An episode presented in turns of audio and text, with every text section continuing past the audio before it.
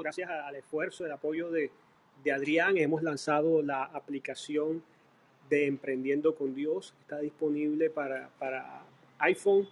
La pueden encontrar en el App Store.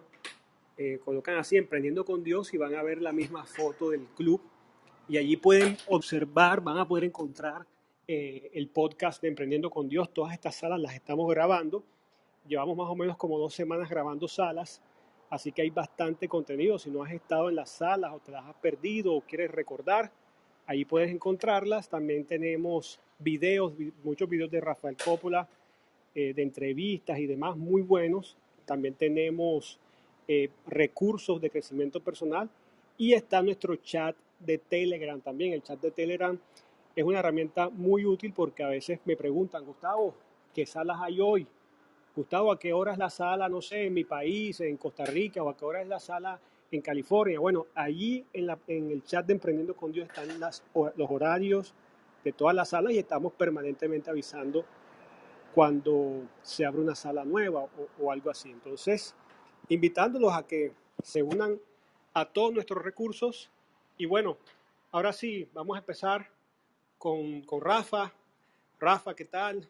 ¿Cómo estás? ¿Qué nos cuentas? ¿Cómo pasó en tu cumpleaños? Pues todo muy bien, mi querido Gus. Saludos a todos. Este, ayer sí, ayer fue mi cumpleaños y padrísimo. Pues como todo, ¿no? Poderlo compartir con la familia. Y, y ahora, pues con toda la actitud aquí en Clubhouse. Y la verdad, muy padre también lo que dices. Me gustó lo, lo que ha hecho Adrián de poderlo porque aparte pues creó la aplicación, además el trabajo de estar subiendo todo esto, pues les va a ayudar a muchas personas a, a poderse, pues la gente que se puede, pues que se perdió alguna sala por ahí, pues van a tener el contenido por ahí. Entonces, padrísimo, padrísimo.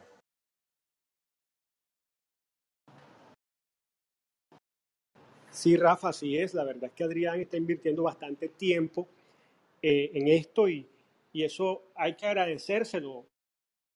¿Y cómo le agradecemos a Adrián? Bueno, por supuesto, mándale tu mensaje, tú que estás en la audiencia, mándale un mensaje de agradecimiento a Adrián y también descárgate la app. O sea, eh, aprovecha todas estas herramientas porque realmente estamos invirtiendo nuestro tiempo y nuestro tiempo es nuestra vida misma. El tiempo no lo recuperamos. El dinero se recupera, el estado físico también se puede recuperar, pero el tiempo no.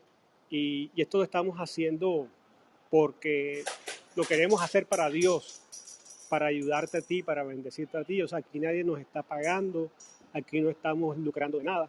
Así que, bueno, aprovecha todo esto. Así que, bueno, vamos a empezar con las preguntas para Rafa. Si tienes alguna pregunta, una pregunta que quieras hacerle a Rafael Coppola de la Biblia, de emprendimiento, de Dios, de espiritualidad, de redes sociales, de lo que quieras preguntarle, eh, puedes levantar tu mano, pasa aquí adelante, puedes, o puedes escribirme al back channel también y, y hablemos si tienes alguna pregunta de mentalidad también. Algo que tú creas que necesitas eh, ayuda, que quieres resolver, aprovecha la experiencia que, tiene Rafa en diferentes industrias, que ha tenido pues un éxito considerable y estamos aquí para hacer prácticamente un coaching totalmente gratis. Bueno, mientras uno se anima, Rafa, no sé si nos quieras compartir algo, alguna experiencia, eh, algo que tengas allí que quisieras hablar. Sí, claro. Este, justo estaba ahorita, ahí estaba platicando con un amigo, estaba en la casa. Eh, la verdad es que la gente, cómo le cuesta trabajo el tema de, de poder transformar su vida. O sea, estamos hablando de, pues, que realmente los papás, las mamás, ya base a los años, ya son un programa y que realmente ya la gente ya no cambia. Pero ¿por qué no cambia? Porque ya la gente ya no lee. Y esto me estoy refiriendo, en los casos de los chavos, pues puede ser que de repente sí, sí empiecen, pero ya uno cuando es adulto, que se cree uno que ya está formado, desgraciadamente cuando uno cree que sabe todo, se queda en el pasado.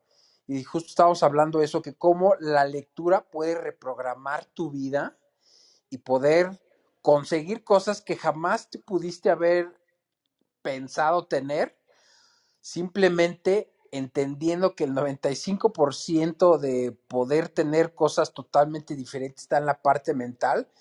Y justo, digo, este amigo que está ahorita en la casa, ahorita me, digo, me tuve que subir para hacerlo en la sala, este, o sea, es raro poder platicar estos temas libremente porque mucha gente dice, oye, pues es, es como que son temas que ya la gente ya no, pues como que no se da ese tiempo para, para abrirse a la mentalidad y él ha logrado unas cosas impresionantes en su vida desde que cambió ese mindset, ¿no?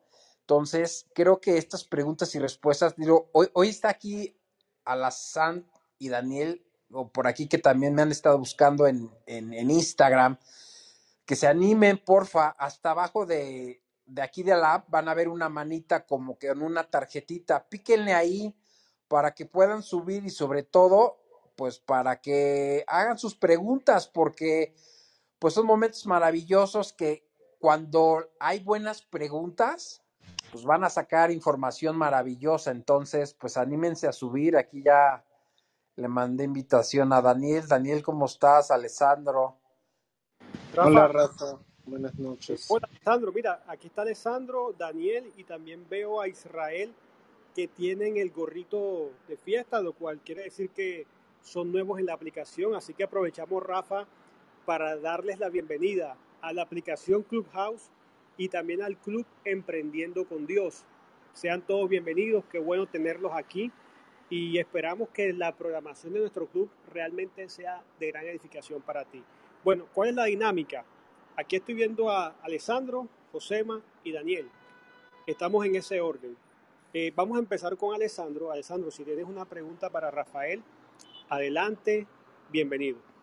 Ah, bueno, más que una pregunta es, como yo le dije varias veces por Instagram, ah, realmente siento que Dios ha puesto a Rafael en, en camino para poder ayudarme y poder crecer como persona mediante los podcasts. Y gracias a Dios me ha ayudado muchísimo y es una bendición, sinceramente. Poder estar aquí hace llevo como tres meses descargado la aplicación, pero no lo usaba. Pero ya voy a estar más activo por acá. Gracias. Al contrario, Alexandro, con gusto que estés acá y que, que ya, este, bueno, lo que habíamos platicado, que íbamos a estar aquí a las 7, porque a veces sé que la gente pues me pregunta en Instagram y sobre todo pues que aprovechemos a es, justo esta hora y como dices, pues al final yo hago mucho contenido y la idea es poder ayudarles y sobre todo conectarlos con Dios, que es algo que me gusta y me apasiona. Y al contrario, gracias por tus palabras, Alexandro. Gracias a ti, Rafa, también.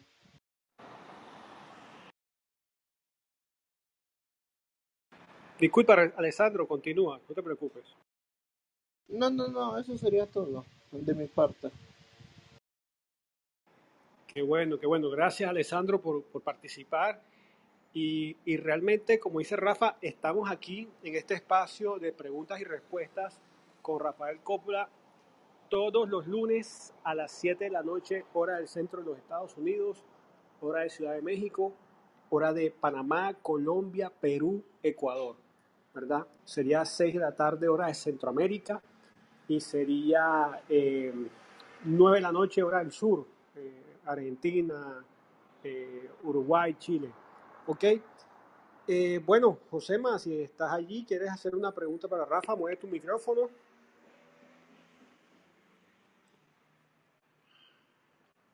Bueno, parece que Josema está modo radio y Daniel, vamos contigo. Bienvenido, Daniel. Hola, ¿qué tal? Muy buenas noches. Muchísimas gracias por la, la bienvenida. Es la primera vez que descargo la aplicación y estoy y estoy por acá. Muchísimas gracias y saludos a todos desde, México, aquí, eh, la ciudad de Metepec, en el Estado de México. Y eh, pues antes que nada, Rafa, un gusto pues coincidir en este espacio yo un poquito más, más íntimo y, más cercano. Te agradezco muchísimo el, hacer esto y pues voy a estar acá eh, muy seguido con ustedes. Eh, tengo una, pregunta aprovechando. Eh, justo acabo de ver la segunda entrevista por ahí que hiciste con, con Nayo Escobar. Y, la pregunta es, en tu caso, Rafa, ¿cómo conciliar el concepto, cómo vives el concepto de la humildad junto con la abundancia y la prosperidad? Porque parecería que a veces en el tema de, educación o culturalmente, o, no sé, parecería que la humildad sería algo que pues nos han enseñado que va un poquito de mano, de la mano como hasta de la escasez un poco, ¿no? Entonces, ¿cómo, cómo conciliar en tu caso el tema de hablar o ser desde la humildad con también la parte de prosperidad y abundancia? ¿Qué tal, Daniel? ¿Cómo estás? Un gusto en saludarte y qué bueno que también estás por acá. Sí, este, mira, lo que pasa es que todo el mundo tenemos la, el concepto de humildad como de, como de escasez.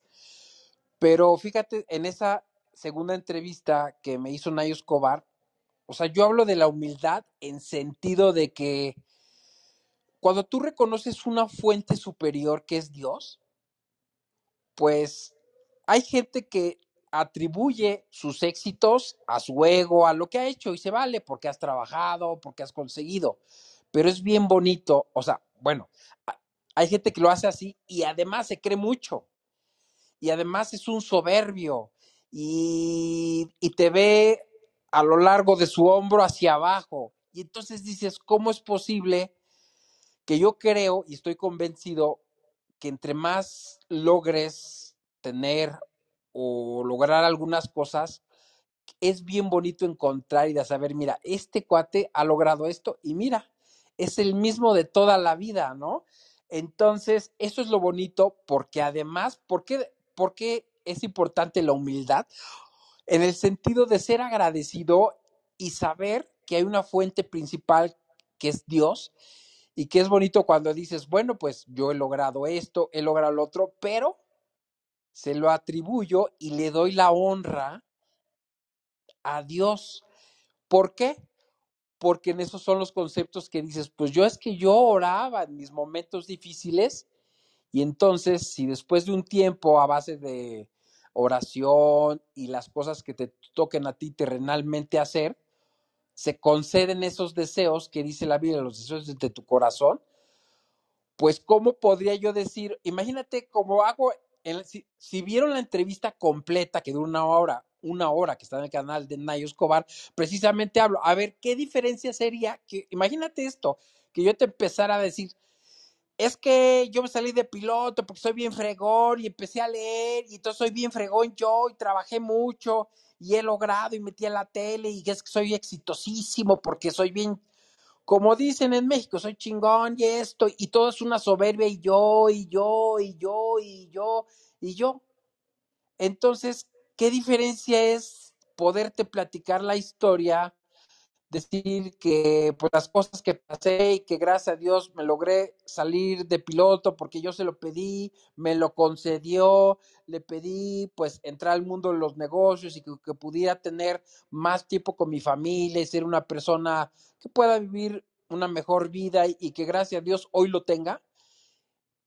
Eso es ser una persona agradecida y darle quien realmente te apoyó, que, que es Dios. Entonces, eso es humildad pero claro que a mí me gusta hacer, o sea, si me dices, oye, humildad, pues no es, o sea, yo puedo ir en un supercoche o en un avión y yo sigo siendo la misma persona, no me da el valor, como dice esa entrevista, yo no, yo, yo entendí claramente que yo soy lo que soy y yo no valgo por lo que es mi negocio, por lo que es mi coche, ni, ni mucho menos. Entonces, simplemente son instrumentos que tú usas en esta vida, pero sigue siendo el mismo.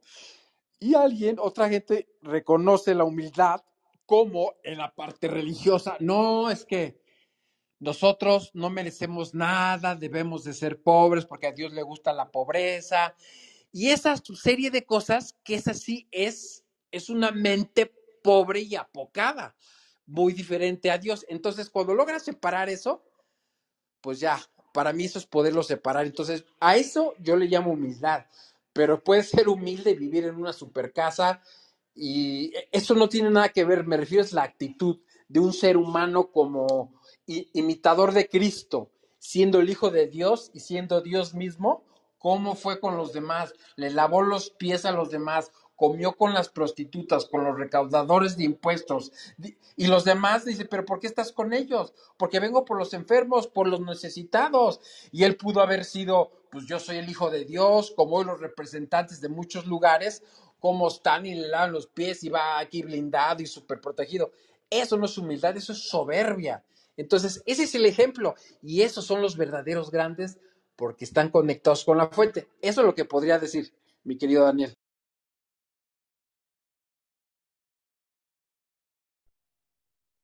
Muchísimas gracias, eh, eh, Rafa, por compartir todo eso, porque me va quedando un poquito más claro el tema de la humildad, más desde el, desde el agradecimiento y también desde buscar a ese, ese Dios o ese poder, ese creador más allá de nosotros, no solo cuando lo necesitamos, sino en agradecimiento cuando tenemos lo que tanto le hemos pedido, ¿no? Muchísimas, muchísimas gracias y pues aquí sigo y seguiré escuchando. Gracias, saludos a todos. Al contrario, Dani, un abrazo. Gracias, Daniel, por tu pregunta. Muy, muy buena pregunta. Gracias, Rafa. Y, y bueno, invitarles a todos los que están aquí en esta sala conectados a que sigan a todas las personas aquí. Mira que aquí hay personas nuevas, ¿verdad? Síganlos también. Y ustedes, las personas nuevas, también sigan a todos los que están aquí conectados porque de esa manera vamos a poder crecer como comunidad, vamos a poder incluso encontrar salas interesantísimas. Yo he encontrado unas salas increíbles porque sigo a Rafa, sigo a, a Josema, sigo a Luis y, así es un recurso para poder crecer. Bueno, eh, por acá está Claudia. Luego de Claudia seguimos con Luis y luego con Vania. Eh, Claudia, bienvenida. Si estás allí y quieres preguntarle a Rafa algo, pues mueve tu micrófono y adelante. Eh, buenas noches. No, por ahora un saludo para todos y acá estoy pendiente de, pues, de todo lo que está compartiendo Rafa. Le sigo porque pues he aprendido mucho de lo que Dios ha hecho en su vida, eh, en medio de esa búsqueda de Él, eh, por ese Dios bueno que quiere lo mejor para sus hijos. Gracias. Gra- Gracias, Claudia. Muchas gracias. Luis, bienvenido. Si estás allí, quieres preguntarle algo a Rafa, adelante. Hola, hola a todos, excelente día. Y bueno, eh, una pregunta, Rafa, una pregunta eh, relacionada con, con Dios, religión, espiritualidad. ¿Cuándo, cuán- cuál es la diferencia entre una persona religiosa y una persona espiritual? ¿Cuándo se dice que es, mm, o cómo consideras tú que una persona entra en extremismo, ¿no? En, en religiosidad. ¿Qué nos puedes contar sobre eso, Rafa? Gracias. Excelente día a todos. Claro, gusto. Es muy buena pregunta. Y eso, mira, te puedes ir a los evangelios y ver los fariseos. Los fariseos eran unos religiosos completamente, pero su vida no era de acuerdo a lo que es la palabra de Dios. Nada más estaban juzgando, diciendo, criticando, este, y no vivían de acuerdo a la palabra. Entonces, por ejemplo, platico mi experiencia personal. Yo fui testigo de Jehová por casi 25 años. Allá, como religioso testigo de Jehová, este, tú estudias tu revista, Atalaya, te preparas, te das de cuenta que tú predicas de casa en casa, tienes que dar un reporte mensual y tú das, en ese reporte mensual, eh, en una formita dices, oye, coloqué 10 libros, 10 revistas. Entonces, si tú eres una persona que da 20 horas y predica y que vendió o, donó o lo que fuera 20 libros, no, hombre, es una persona espiritual, pero realmente no lo es. Realmente es una persona religiosa en el sentido, eh, en el sentido de que más bien eres una persona que más bien cumple con su culto, con sus obligaciones, pero nunca sea, o sea, hay religiosos muy espirituales, digo, no está peleado, pero por lo general la gente lo que está conectado es una religiosidad. O sea, la gente hoy está de moda de que yo voy a mi culto porque voy allá y, y apegado a una religión, pero realmente su vida, si su vida no se ha manifestado Dios, si su vida no ha sido transformada, Entonces, más bien se conectó en una religión, en un grupo donde nos las pasamos bonito y alabamos, y, pero no estamos conectados y seguimos siendo los mismos. Esos son religiosos, ¿no? Pero es mi concepto, ¿eh? yo no tengo la verdad absoluta, pero la persona espiritual, tú la ves y dices, este, este sí es un hijo de Dios, eh, o sea, no, no por juzgar, sino dices, este trae luz, el otro es, este, la verdad es que los evangelios te van a dar muy, mucha claridad de, los fariseos, que Jesús empezaba a hablar y empezaban, es que tiene demonio. O sea, por ejemplo, vamos a poner, yo empiezo a hablar de, de cuestiones materiales. ¿Qué dirán los religiosos? Eso es materialismo, eso a Dios no le gusta, eso es del, del, del diablo. Ellos son religiosos, ellos se quedaron en el pasado, ellos son fariseos. O sea, y en cambio, el ser espiritual está conectado con su fuente, y si su fuente es prosperidad, él es próspero, o, si no le interesa, no importa. Entonces, si él quiere ser pobre, pues es su bronca, pero lo importante es que sea esa esencia de luz, de lo que transmite, de lo que te enseñó Jesús. Entonces, eso es separarlo. El extremista, ese loco que dice, y eso es mucho ya la, secta, el que es religioso, como, por ejemplo, siempre hablo de los casos que conozco, ¿no? ¿Por qué? Porque yo fui testigo de Jehová. En Rusia los prohibieron. ¿Por qué? ¿Cuál es el extremo? Por ejemplo, en mi caso personal, mis hermanas siguen siendo testigos de Jehová. Mis, mis, siguen siendo testigos de Jehová. Entonces, ¿qué pasa? Yo hablo, predico de Dios en mis redes sociales y en mis entrevistas, yo hablo de Dios, ¿ok? Pero yo ya no soy testigo de Jehová ellas ya no me hablan. Eso es extremismo. Como si estamos compartiendo el mismo libro, estamos compartiendo las doctrinas de Dios, de la palabra de Dios directo, no doctrinas de hombres. Ah, no, yo ya, yo ya no, como yo me fui de ahí, yo soy un apóstata, soy un materialista, soy de lo peor. Ese es el extremismo. Y esa persona no es espiritual. Esa persona religiosa, extremista, y por eso los prohibieron en Rusia, por extremistas. Entonces, ese es el de, por eso hay gente que es buena y se convirtió en tan religioso que se hace malo. Todos, o sea, por ejemplo, en el caso de, de mi papá, o sea, imagínate de, de, de, estos grupos que creen que somos los, los elegidos, los, los que se salvan, los demás son lo peor del mundo, donde ya no oras por tu prójimo, solamente oras por tu grupo de tu extremismo, solamente por los que te apoyan en sus grupos, pero los demás no son hijos de Dios, somos los únicos. Y ese es precisamente el sectarismo de la división, cuando todos venimos de una sola fuente. Entonces, es bien fácil mm, encasillarse a cualquiera de ellos y es más difícil conectarse con Dios porque por eso dice la Biblia, escudriña la palabra, no la lean, escudriñela y algo hace Dios de veras. Y lo digo por mi experiencia personal, justo lo que estaba hablando ahorita con un amigo que está en mi casa, porque estabas hablando de miles de libros de éxito personal y de todo. Me dice, ¿cuáles has leído? Y les platiqué los libros que he leído. Pero le digo, mira, llevo dos años que no sabes qué conexión siento con Dios. No soy el plus ultra, no soy un santo, ni soy así la, la, la, este, Madre Teresa, ni mucho menos. Pero mi vida sí ha sido transformada y tocada. ¿Por qué? Porque yo soy diferente, este, no soy perfecto y reconozco que tengo muchísimos errores y, soy humilde y lo reconozco. No soy soberbio, pero veo una transformación y pero no es porque yo, porque él es el que me lo dio y él tocó mi corazón y su espíritu hace que, me transforme. Y eso lo hablo claramente en la segunda entrevista en Escobar. Entonces, son esas tres facetas que yo las viví muy de cerca y por eso las entiendo, porque las vivo a diario dentro de la propia familia que fueron religiosos, que fueron extremistas y siguen cegados. Y no son buenas personas. Y estoy hablando de directamente de mi propia familia.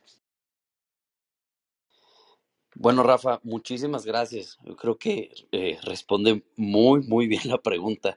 Y bueno, eh, al igual que tú, a mí, bueno, que todos ustedes, que me imagino aquí presentes, eh, a mí también fue lo que me transformó y se puede ver el resultado de, de dejar ir muchas creencias religiosas y prácticas que no, que no agregan, ¿no? Pero bueno, esto esto va para una segunda, una segunda pregunta. El fin de semana me preguntaron, bueno, si tú eres, si tú crees en Cristo, eso significa que tú crees que otras religiones están mal. Es decir, por ejemplo, si tú crees en Cristo, me estás diciendo que el Islam es incorrecto, que el judaísmo es incorrecto. Gracias. Este, mira, es muy buena pregunta y dices, a ver, ¿qué le dices a alguien que, nació en, en, esos países y ellos creen que es la verdad absoluta y a lo mejor, o sea, ¿qué tal si hubiera nacido allá y hubiera tenido esos conceptos de allá? Entonces, este, es muy importante el respeto hacia todas esas personas porque cada uno cree que tiene su verdad. Pero yo algo que te puedo decir es que las circunstancias cambian y hay gente que ha estado en esos grupos y se han hecho de los dos lados, ¿eh? de allá para acá y de aquí para allá, porque no saben ni empiezan a buscar y no se encuentran. Entonces, estoy convencido que también hay gente que igual tampoco cree y apoya a, no creer ni en un ser superior, porque todo el mundo, pues al final podríamos decir que todos creen y van aparentemente al mismo camino con otras enseñanzas, pero dice la Biblia, eh, los evangelios, que, que, que Jesús es un pastor y dice, y sus ovejas lo escuchan.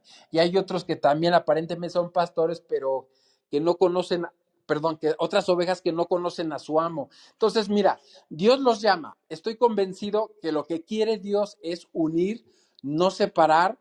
Y antes de, la segunda venida, yo creo que estará dando muchas oportunidades. Hay muchas historias también impresionantes también de, los propios judíos desde el inicio hasta ahora que siempre estuvieron rechazando y ha habido muchas aperturas a que hoy, este, como el caso de Ara, ¿no? Que era súper judía y ahora es creyente de Cristo. Entonces, a veces nosotros como seres humanos interpretamos y a veces llegamos a juzgar a todas esas personas y hay que entender, pues si nacieron allá y no conocen nada del cristianismo.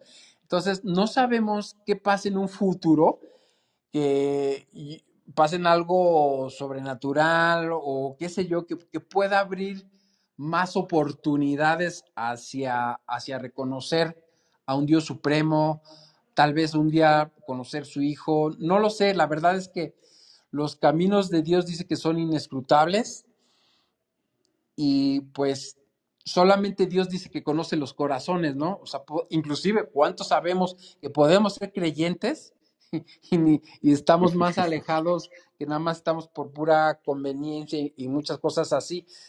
Que, que, por eso, por eso no es bueno en el tema de, de juzgar, ¿no? Porque digo aquí breve, estaba hablando un cuate, oye, ¿tú qué piensas de la homosexualidad?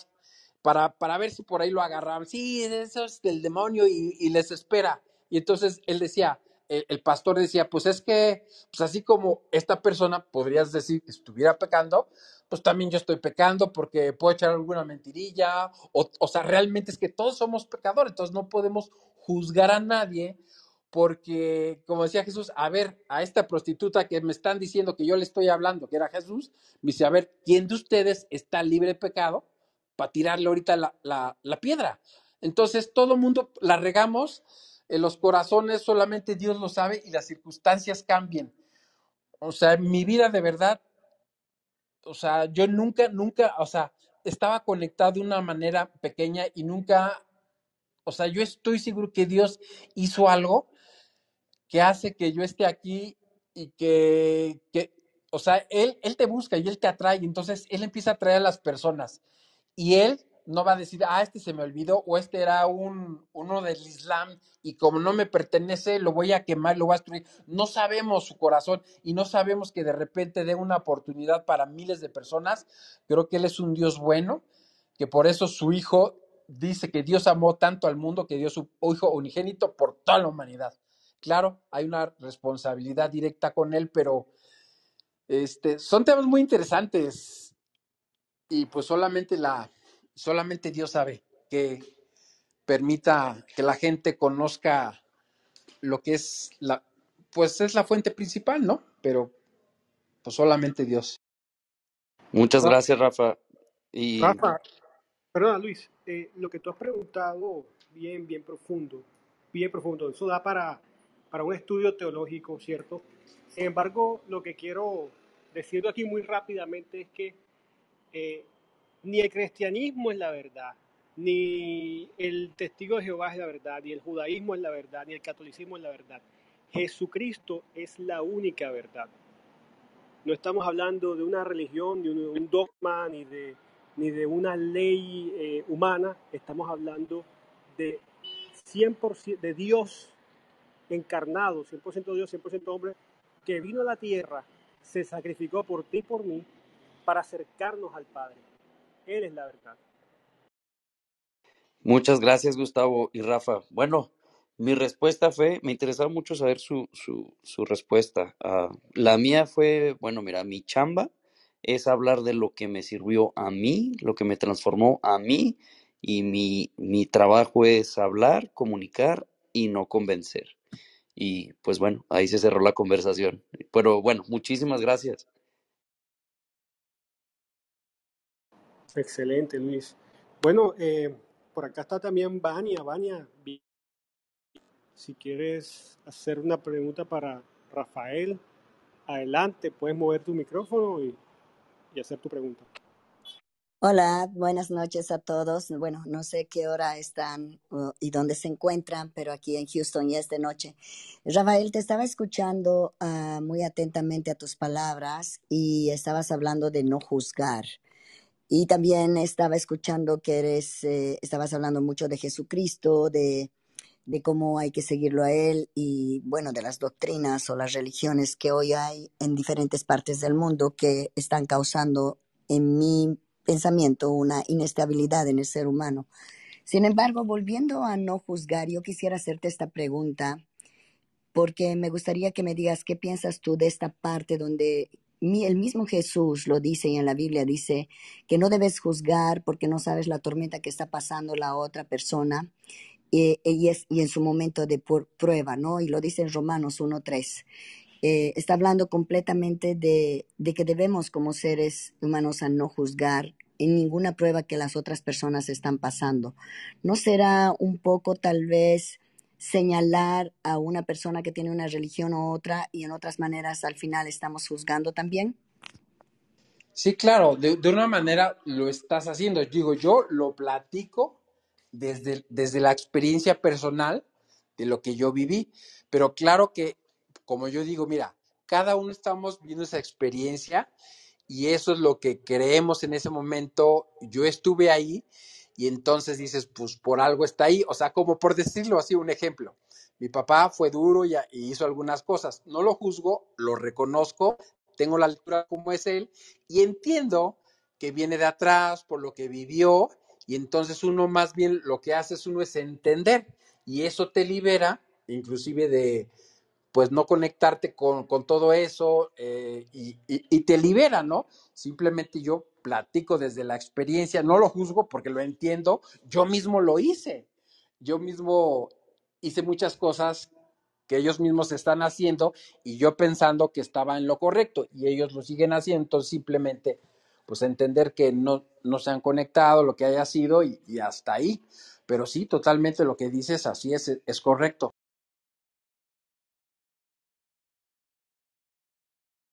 Bueno, y en tus palabras, entonces, ¿qué consejo le podrías dar a toda la, gente que tal vez en este momento te está escuchando sobre el juzgar a los demás, que se hace muy fácil el hablar de los otros? ¿Qué podrías decirles? Mira, como decía este Luis, yo hago, yo hago mi chamba.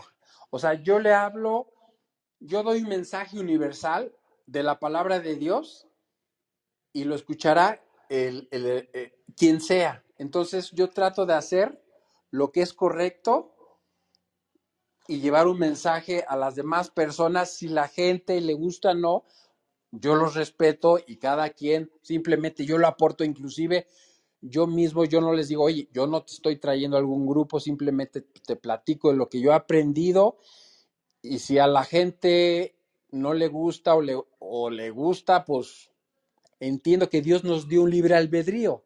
Entonces, si nos dio un libre albedrío, pues yo debo de respetar si a este le gusta comer tacos o a este le gusta la religiosidad, pues eso está muy bien, pero si me preguntan, lo tengo que contestar, ¿no? Obviamente, oye, ¿qué piensas de esto? Ah, doy mi opinión, pero en mi vida personal, de cada quien ando, oye, pues este cuate eh, tiene estas prácticas, ah, bueno, pues qué bueno, eso le está, si le está funcionando a esa persona, qué bueno, ¿no? Y por algo está ahí, algo está aprendiendo y yo también me considero que igual y también estoy seguro que muchas cosas están mal en mí, que debo de mejorar y digo, por eso, como dice la Biblia, si no quieres ser juzgado, no andes juzgando. Entonces, pero si alguien me pregunta, tengo que contestar como yo lo veo en mi interior, aunque te quedes callado, porque quieras o no, pues vamos al cine y dicen, no, mí esta película pues pasó esto y como que no me gustó, estamos de una manera juzgando, pero hay gente, es el problema, que juzgue como si tuviera la verdad absoluta y esa soberbia y esa ególatra.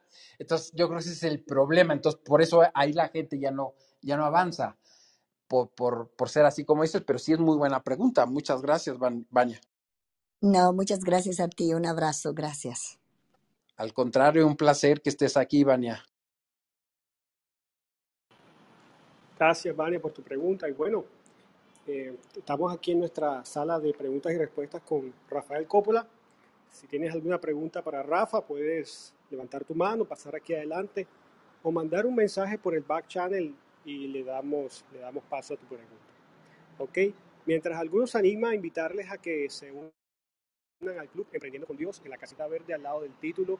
Allí pueden darle clic y le dan clic en el botón que dice follow y así te podrás conectar con toda nuestra programación. Tenemos salas todos los días, tenemos salas de oración, salas de lectura de proverbios, salas de liderazgo, salas de cómo ser padres eh, funcionales, tenemos salas de matrimonio y por supuesto salas de negocio, de emprendimiento y, sala, y esta sala de coaching con, con Rafael Coppola. ¿Okay? También tenemos una aplicación que puedes descargar desde tu iPhone que se llama Emprendiendo con Dios, vas a ver la misma foto del club, la puedes descargar o me puedes mandar un mensajito a mí, al, al back channel o a Rafa o a Adrián y te podemos enviar el link para que la descargues, ¿ok? Así que bueno, bienvenidos todos. Si tienes alguna pregunta, adelante.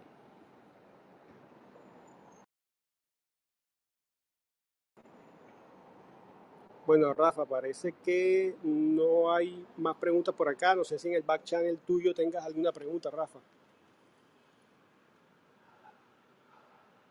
Este, no, no, no tengo alguna. Este, nada más quería ampliar lo, que decía Vania, que, o sea, que yo reconozco y con humildad lo digo, o sea, aquí, por ejemplo, son preguntas y respuestas con Rafa Coppola. Y para mí es no creas que es un, es un poquito difícil. Hay preguntas con él y que caiga uno también como una soberbia, ¿no? Decir, ah, pues como yo soy experto. Y la verdad, sí caigo. O sea, de lo mismo que yo hablo, pues todo el mundo caemos y a veces sí, dices, yo digo a mi esposa, bueno, a veces habla una cosa y le dices, oye, justo hablo de un tema que no se debe, de, por ejemplo, de juzgar. Y todo el mundo yo creo que alguna vez, obviamente que decimos y terminamos juzgando. Entonces hay que ser, bien lo dices, ser consciente que a veces no nos damos cuenta o ya lo hacemos inconscientemente que terminamos juzgando y hablando de lo que uno pregona, luego terminas haciéndolo. Entonces es algo muy importante y es un tema padrísimo que lo sacaste y que todo el mundo, yo creo que ahí, pues como todo, ¿no? O sea, no hay quien que diga, a ver, ¿qué error no has cometido? No, pues todo el mundo la regamos. Y simplemente también lo digo con, humildad, de veras. Yo sé que aquí se llama el título Preguntas y Respuestas, pero es con humildad y no me siento ni el plus, no, o sea, de verdad que siento yo, de verdad se los digo con toda humildad. Y la gente que me conoce sabe que soy bien humilde, en el sentido que no soy soberbio, soy muy, trato de ser la persona más este, con humildad venir a contestar preguntas y respuestas. Desde mi experiencia, no soy experto en nada, nunca he dado, le llamamos coaching o mentoría, como le digan, porque para que la gente pueda entender los conceptos, pero es con la humildad de ser una persona sencilla y venirte a platicar experiencias de mi vida y que puedan sumar y aportar, pero no desde el ego de decir, les voy a enseñar a ustedes que no saben nada. De verdad, algo que sí sé es venir a, a poder compartir cosas que me funcionaron y que reconozco que yo no tengo la verdad absoluta, pero como dijo Gustavo, Jesús sí tiene la verdad absoluta porque es el camino y un gusto, ¿eh? porque veo caras nuevas acá. Entonces solamente es con esa humildad, de verdad, porque lo que tengo no me puedo jactar de nada, de nada en absoluto, porque lo que tengo, Dios me lo dio. Entonces simplemente mi misión en esta vida es poder conectar a gente que se olvidó de Dios en sentido de que yo también algún día también estuve por acá y allá y que algún día lo pude integrar a mi vida y cómo lo hice y me funcionó. Son experiencias de vida y nada más. Este, no soy experto en los temas, pero es un gusto poder contribuir de una manera pequeñita, pero lo hago con mucho cariño. Gracias, Rafa. Gracias, Vania, por tu pregunta. Yo quisiera añadir algo más, pero voy a darle primero paso a Sergio, que está aquí esperando. Sergio, adelante, mueve tu micrófono si tienes una pregunta para Rafa. Bienvenido. Hola Gustavo, muchas, muchas gracias. Hola Rafa, eh, muy buenas, muy buenas noches. Primero, ¿se me escucha bien y claro? Muy bien. Perfecto. Sí, este, la, bueno, recién entré, estaba en una masterclass y bueno, eh, eh, mi pregunta para, para Rafa sería, eh, si, ¿cómo, cómo piensa, por ejemplo, bueno, todos eh, alguna vez fuimos, estuvimos en los colegios, estuvimos en la universidad, en la preparatoria, luego la, nos profesionalizamos en una, en una carrera, pero pienso yo que, bueno, todo lo que pasó ahora, todos los cambios que, que, que hubieron por todo lo que está pasando, bueno, en Estados Unidos, por ejemplo, em, mucha gente ya no quiere volver al, al- a la rutina del, trabajo ya por, por el tema del contagio, pues puede haber muchos factores que ya es por eh, la sensación de miedo que, que, que toda la gente tienen. Y por ejemplo, eh, mi pregunta para Rafa sería, ¿qué piensa de, del, del Instituto eh, de la Educación? Porque quieren encerrarle otra vez a los niños en las aulas, a, a, a enseñarles las viejas prácticas, eh, en la universidad también, en una profesión que no te da, digamos, eh, las herramientas para, para crecer, sino te, te, prácticamente te preparan para trabajar otra vez dentro de una oficina eh, como, como un obrero, como un, como un profesional, pero eh, todos sabemos que eh, la libertad realmente está en el, en el emprendimiento. Sí, estoy de acuerdo que tiene que haber doctores, médicos, pero eh, la gran mayoría creo que ya no quiere volver a esas viejas prácticas. Y eh, esa, esa sería mi, mi consulta con, con Rafa y muchas gracias. eh, que tengan muy buenas noches. ¿De qué, Sergio? Entiendo, o sea, bueno, es que hay muchas personas que pues, hay que entender en sentido de que ni, ni el que emprende tiene o es lo correcto o el quien trabaja está mal. Volver, quizás sería la misma pregunta de Vania, de ah, todos juzgamos al que es empleado y el empresario es el que lleva, que hace lo correcto. Por ejemplo, hay gente de veras muy valiosa que dice, ¿sabes que lo mío, lo mío, lo mío? Por ejemplo, yo como piloto, mucha gente dice, amigos míos, lo de ellos es, eh, es trabajar, ¿no? Porque tiene la oportunidad. O sea, yo, ¿cuántos empresarios hay que quizás logren tener alguna fortuna por ahí, pero no hacen lo que, no hacen lo que les apasiona? Entonces, imagínate a alguien que tiene la oportunidad, que no tiene la oportunidad quizás un piloto de comprar un avión como un Airbus, ¿no? Que vale 80 millones de dólares, pero tiene la oportunidad de trabajar para Volaris y ser el capitán de ese avión yo creo que es el más feliz del mundo porque está haciendo lo que le apasiona y eso es lo que le puede acercar ser como es que la gente escucha empleado como si ah, es un empleado, como pues como que es ahí. No, realmente es un colaborador de la compañía, es alguien, eh, es un engranaje perfecto que necesita la empresa y además qué fortuna de contar con alguien que tiene la experiencia y que hace lo que le apasiona. Así como un médico, yo por eso les digo a mis hijos, mira, si tú quieres emprender, y no depender de nadie, creo que puedes ir más rápido y lo puedes hacer. Pero si a ti te gusta hacer algo, que por ejemplo, hablabas del caso de ser un médico, pues obviamente tienes que estudiar, prepararte y ese es tu camino y bueno, independientemente puedes ser médico y puedes tener clínicas y puedes ser empresario y puedes hacer muchas cosas, pero es lo que resuene contigo, o sea, que es algo que hagas que te guste. Si ese, entiendo que esa era la pregunta, pero había un tema que hablaste del COVID, que si, si me podía explicar, bueno, creo que según yo te contesté lo que estabas preguntando, pero algo mencionaste del COVID. Sí, eh, bueno, y ahí va mi pregunta. Ah, eh, que la gente, bueno, con, como la familia, como los, eh, los padres de los hijos tienen ese miedo, o sea, el espíritu de miedo, de temor, yo creo que está en... Se fue Sergio. Hola. Eh, Rafa, ¿tú escuchas a Sergio? No, ya no lo escucho a Sergio.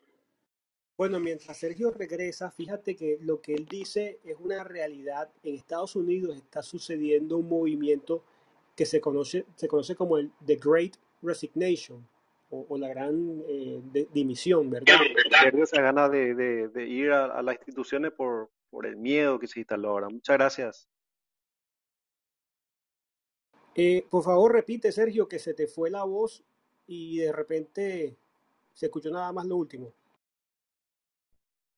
Ah, no, bueno, eh, sí, esa sensación o ese, esa, ese espíritu de miedo, o sea, se instaló en, en las personas, por eso eh, ya no le, no le quieren mandar a los chicos al, colegio, a las instituciones, o ya no quieren regresar a sus oficinas, porque te, te, tener que estar encerrado en una oficina, digamos, por el tema del contagio y demás. Y bueno, sí, el miedo ahora es, eh, digamos, la, la causa de que muchas personas no, no estén ahora queriendo hacer eso.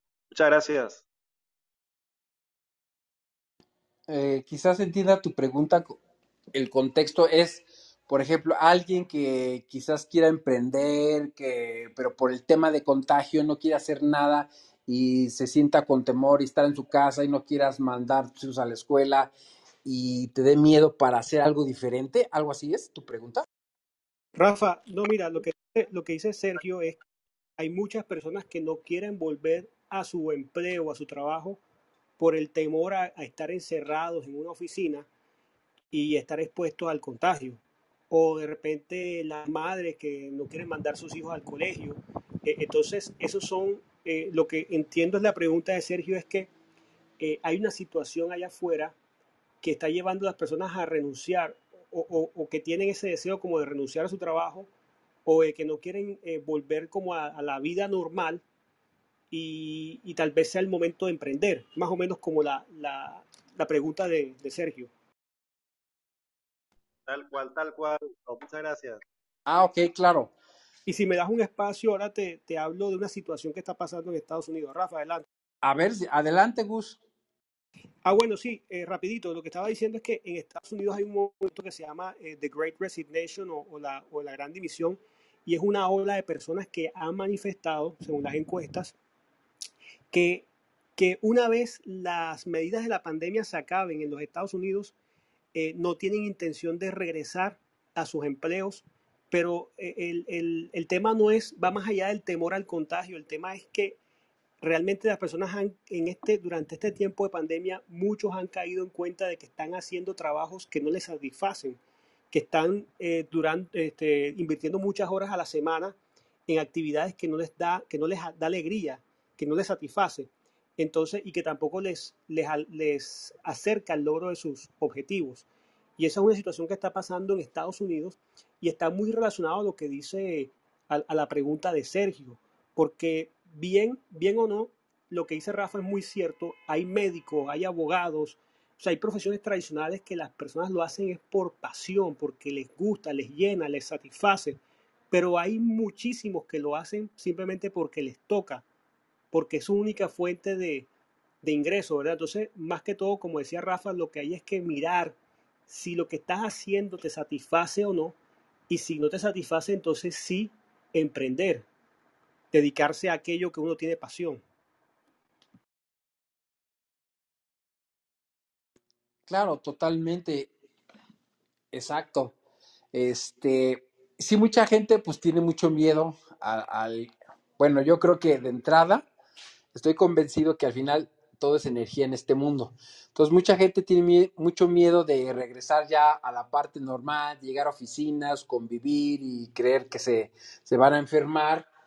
Y si ese fuera el tema, pues lo que pasa es que nada más están pensando en eso. Por ejemplo, hay muchos ejemplos claros que mucha gente se guardó en su casa y nada más dijeron, ya hay luz, eh, quizás sea otro tema, pero oye, ya puedes salir, nada más salieron y se enfermaron, pues porque no tuvieron anticuerpos. Yo la verdad he salido a todos lados, he viajado, obviamente me cuido, respeto muchas cosas, pero realmente sí hay mucha gente que tiene mucho miedo y cuando llegue ya, como dicen las normas, la gente va a tener que volver a convivir con muchas otras personas y, ya no quieren eso, entonces quieren emprender. Entonces yo creo, estoy convencido que la pandemia, hablando de, creo que es, fue algo, dentro de las cosas negativas pasaron cosas maravillosas. Por ejemplo, hay gente que tenía algún trabajo y perdió y no les quedó más opción más que emprender, más que sacar esa parte creativa, moverse, ahorrarnos tiempo. ¿Por qué? Porque había antes juntitis, vernos y ahora el Zoom vino a, hacer una maravilla para ahorrarnos tiempo. Entonces, hay gente que, que real, hay de dos sopas, ver la manera en la vida negativa y ver la manera positiva. Entonces, eh, creo que ha sido una gran oportunidad para que la gente, y me consta que hay personas que vivieron situaciones muy fuertes y con este momento de pandemia lograron y emprendieron y se hicieron unas personas muy prósperas y encontraron lo que les gusta. Entonces sí, mucha gente tiene miedo a precisamente a eso, pero no sé por qué, pero yo creo que esa gente como que le atina mucho a que sale y se enferma, porque nada más están pensando en eso. Digo, no sé si era también parte de la, de la pregunta. Sí, Rafa, y también eh, yo creo que la, la, programación, bueno, por algo se llama, la televisión te pone eh, eh, tal programa, tal programación, y bueno, yo creo que eh, por las noticias, por las, eh, justamente que, que se instala siempre está ese, ese tema en la noticia y, y la gente, bueno, es como que ah, viste que, que tal cosa, que ya en Rusia ah, ah, más de 50% re- están contagiados, bueno, y ah, esto ya viene nuevamente, la tercera vacuna, la cuarta dosis, y así, eh, yo creo que cuando la gente, bueno, le entra ese, esa noticia por el oído y ya se la cree, eh, como pasa con la, con la gran mayoría, bueno, es como que la gente se, sigue con ese miedo. Nada más y sigue escuchándolos.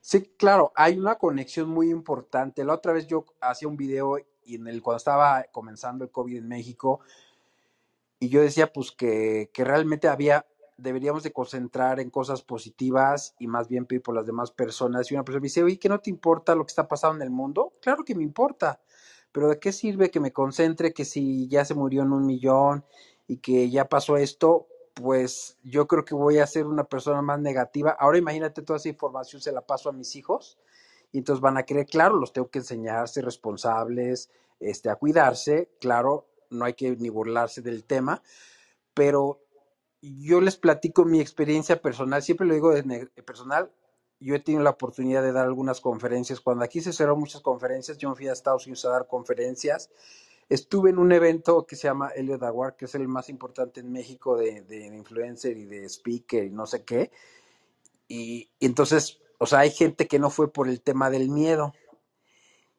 y es increíble de veras los más miedosos como en todo tú sal e- es una parte mental de la ley de atracción compras un carro nuevo no quieres que nadie lo toque que el ballet parking que no lo estacione y todo le pasa cuando es nuevo, cuando tienes miedo.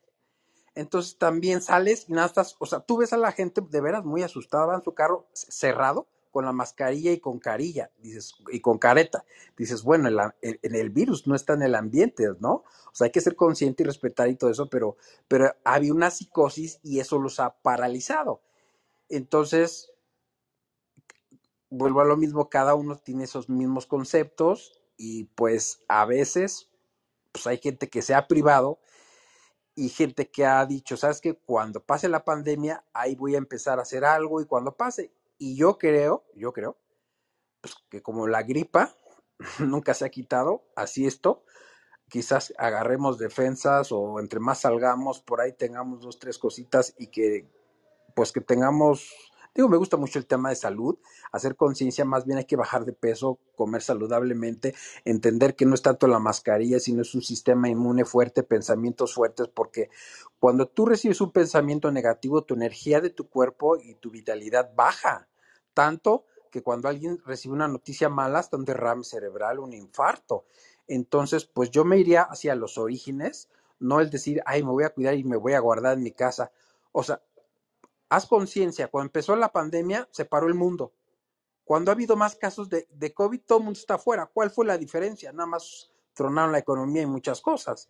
Entonces, claro, eran experiencias, no, pues, pues no, no, faltaban muchas cosas, mascarillas, muchas cosas, la gente como que no estaba preparada, pero ahorita puedes ver las peores situaciones o meses con, con números muy rojos y la gente sigue ya haciendo una vida normal viviendo con el COVID. Entonces, eh, yo siento que es el tema del miedo.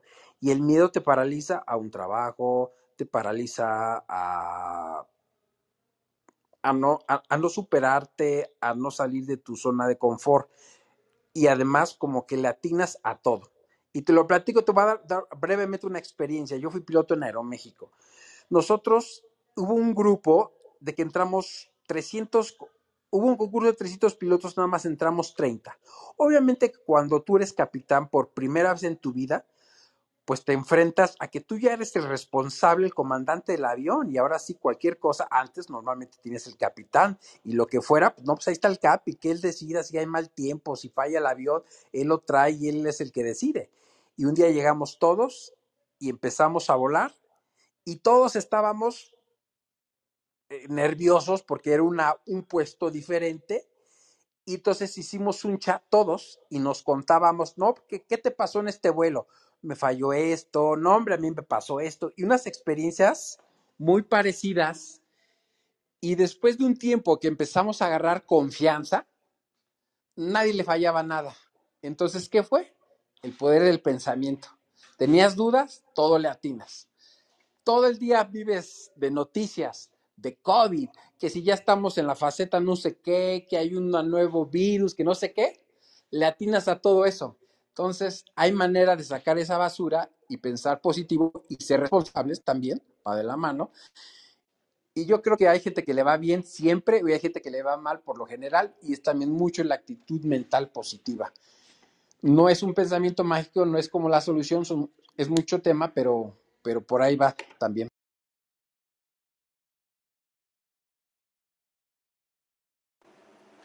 Gracias, Rafa. Gracias, Sergio.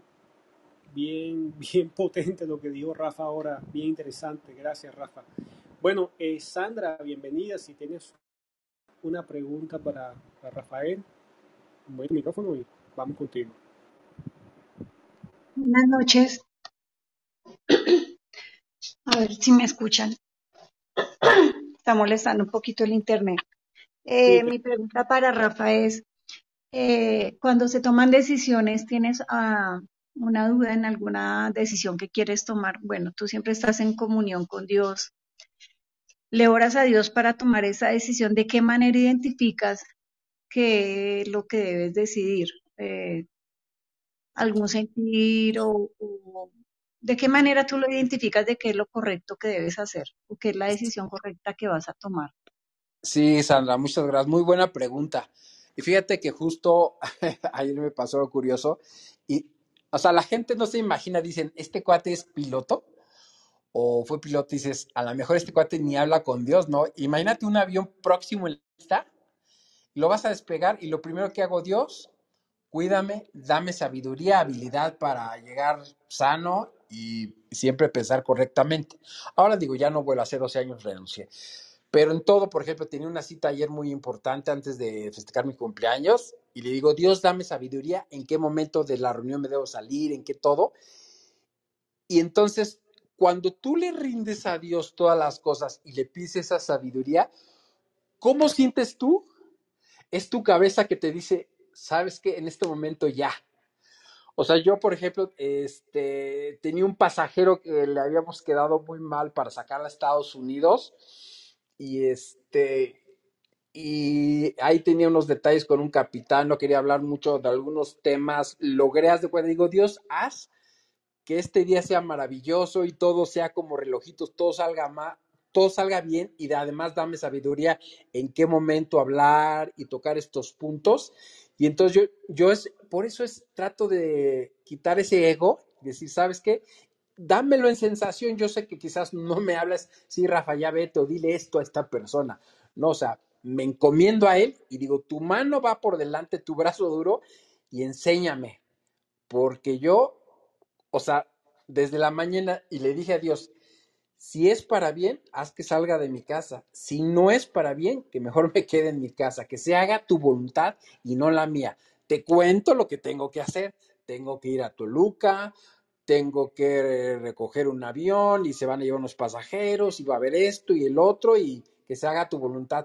Entonces, cuando tú empiezas a poner a Dios en tus planes diarios, todo sale maravilloso porque ya te quitas de decir, ah, yo lo voy a hacer por esto y por otro, lo sueltas. Y entonces sí, claro, te toca ir, confiar que Dios está ahí, aunque te dé ciertos nervios de hablar con ciertas personas. Y entonces, este, tienes esa seguridad y las cosas salen perfecto.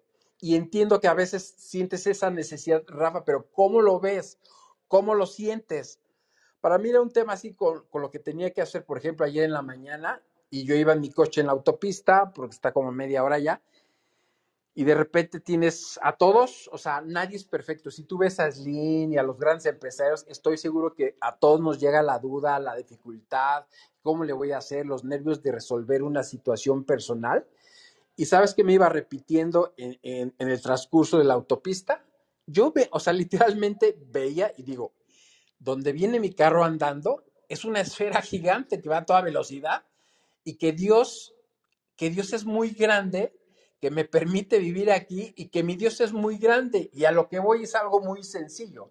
Entonces yo obviamente trato de ver lo real, que Dios es más grande con cualquier otra cosa y ya dices, híjole, y yo venía nervioso por este tema y por el otro, y dices, cuando tienes un Dios muy grande, por eso David, y ver al Goliat, pues estás con Dios, entonces ¿quién contra Dios? Porque te, llegas a hacer una alianza con él y le sueltas las cosas. Entonces, ¿cómo lo sientes tú en cuanto al sentimiento? ¿En qué momento debo decir esto? Te llega esa intuición. Yo creo que Dios nos dotó de un sexto sentido de decir, siento esto. Y de veras te lo digo, lo que yo me suponía que, que había un, ahí una situación en, en el hangar, lo que yo sentía era lo que estaba pasando real. O sea, no es que yo sea un vidente, ni mucho menos, pero, pero Dios te empieza a dar sentimientos que tú dices, te da intuición que algo está mal. O sea, y te voy a platicar un caso. Yo un día iba aterrizando en, en la Ciudad de México y el copiloto era nuevo, lo dejé que aterrizara, pero este no lo hizo muy bien, entonces le dije, ¿sabes qué? Vámonos al aire, vamos a dar la vuelta y yo lo traté de meter y entonces de, del estrés que yo llevaba, yo ya quería meter el avión a fuerzas, aterrizarlo, porque ya era momento, porque si no lo aterrizaba me iba a tener que ir al aeropuerto alterno, que ir a Acapulco y darte una vuelta. Eso te dije, no, ahorita lo meto yo. Y estaba tan concentrado en el ego como piloto de meterlo a fuerzas. Y de repente me vino una visión que si yo aterrizaba, el avión se iba a salir de la pista porque me estaba comiendo la pista. Entonces, esa intuición le hice caso y me fui al aire, le di una vuelta y llegué sano. Entonces, eso es dejar que Dios comande y, Él te manda sentimientos o sensaciones o alguien te dice algo y a veces hay que escuchar esa vocecita. Hay gente que escucha puras vocecitas negativas. No, no, dejar a Dios, Dios, te dejo en tus manos y dame señales. O sea, a veces estamos tan metidos en el día a día que no, no nos damos cuenta, pero bueno, mediante los sentimientos es cuando yo siento si algo está bien o algo está mal. Tremendo, Rafa, ¿verdad? Eh, Sandra, gracias por tu pregunta, gracias, Rafa. Y bueno, por acá tenemos bastantes personas conectadas. Si alguno quiere hacer una pregunta para Rafa, puede levantar su mano o puede enviarla por el back channel. Y aprovecho mientras alguien se anima a invitarles a que se sigan a- a todos los que están aquí. Le pueden dar clic a la foto, pueden ir a la foto, por ejemplo, la de Rafa, le da clic allí y te aparece el botón eh, para seguir, ¿verdad? Un botón que dice follow. Te invito a que hagas así con todos los que están aquí conectados para que podamos todos crecer como, como comunidad. Eh, bueno, creo que alguien movió su micrófono. Claudia, Gracias, Gustavo. Quiero preguntarle a Rafa, ¿cómo fue tu encuentro personal con Jesús? ¿Lo tuviste? Sí, siempre digo de rodillas. Es, sí, sí, definitivamente ese encuentro, o sea, como tal, así que yo lo vi, me habló, pues no, ¿no? Pero ha sido ese encuentro mediante el contenido que yo hago, adicionalmente a lo que hago en las redes sociales y en mis negocios. Yo siempre, lo primero que me levanto, trato de siempre de arrodillarme, orar y leer la palabra. Eso me va conectando. Pero no sé, te voy a decir algo, cuando tú alabas y le das gloria y platicas tus historias, como si- tú, por ejemplo, ves mi entrevista, voy a hablar de un tema, ves mi entrevista de Nayo Escobar, Nayo Escobar en su canal de YouTube, yo hablo de, de búsquenlo a Nayo Escobar y vean la entrevista 60, que fue hace como año y medio o casi dos años. Y ves la entrevista que salió hace una semana, que es la 132, son dos, la 60 y la 132. Y tú dices, aquí Rafa es otro, allá Rafa es otro. ¿Por qué?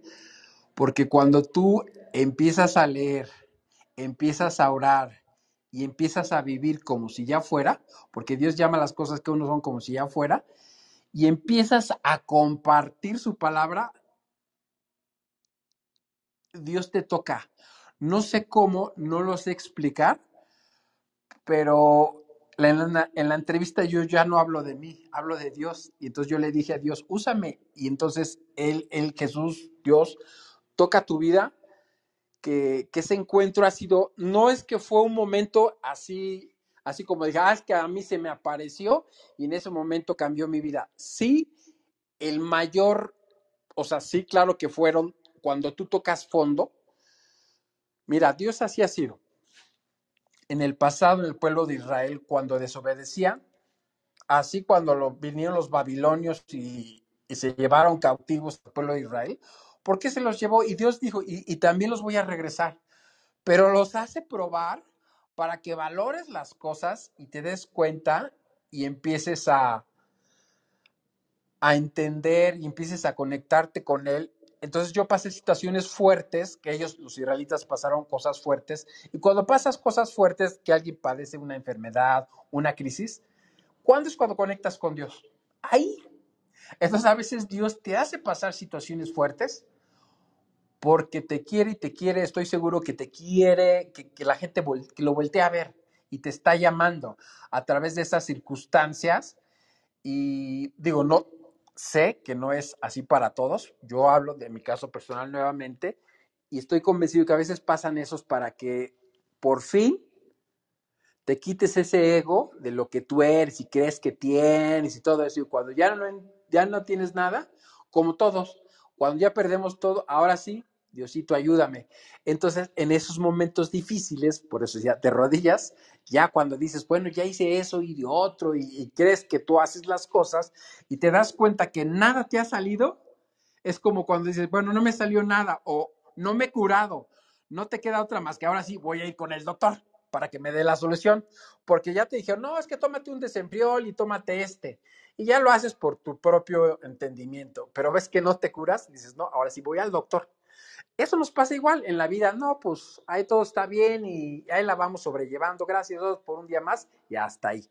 Pero cuando pasan circunstancias que tocan tu vida, ahí sí, ahí sí, no hay otra más que conectarte y es cuando mi vida empieza a cambiar, que yo llegó un momento, humildemente le dije, ¿sabes qué, Dios? No entiendo por qué me pasa esto. Eh, estaba siendo yo como una persona víctima, diciendo, Dios, no entiendo por qué estoy en esta crisis, en esta situación, cuando volvemos al tema de juzgar, cuando hay otras personas que cometen miles de cosas y hacen cosas y yo trato de ser la mejor persona y entiendo esos pensamientos cuando estás viviendo una dificultad, pues piensas mal y piensas incorrectamente. Pero más sin embargo, después de tantas situaciones, llegó un momento que le dije, ¿sabes qué, Dios? Mira, este es mi sueño. Pero sabes qué, algo me quieres enseñar. Entendí que me estás llamando la atención para que te voltee a ver y algo me quieres enseñar. Entonces, ya no me voy a estresar, no me voy a preocupar. Obviamente que siempre va a haber la preocupación, porque o sea, siempre está ahí eh, latente, pero trato de desconectarme con eso. Entonces, lo que yo hice es, ¿cómo me conecté? ¿Sabes qué, Dios? Me rindo ante ti, no ante mi sueño ni mi proyecto, pero dame sabiduría y algo me quieres enseñar y pues le voy a seguir. Entonces, si voy viendo dentro de mi camino y no veo solución, no importa.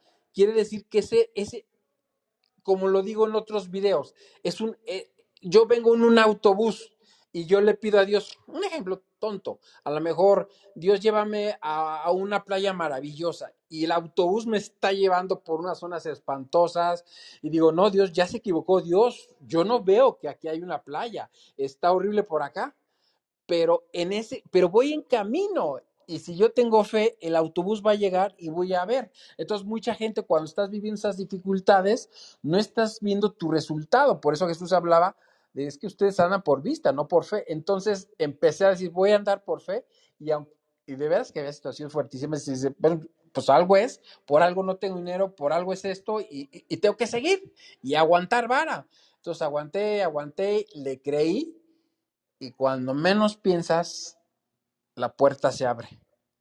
Pero en ese camino te enseñó y te preparó para precisamente ponerte en esa silla. Ahí te enseñó. Entonces a veces, a veces no lo vemos y a veces no volteas a ver la gente que sufre. Y por eso lo hago y por eso me subo aquí. No por el ego decir, es que soy bien fregón, es que ya lo viví, ya estuve ahí y quiero venirles a contar esa historia para los que están viviendo, decir, sí, yo también lo pasé y le sufrí y muchos años, pero tarde o temprano Dios tocó esa vida y aquí estoy.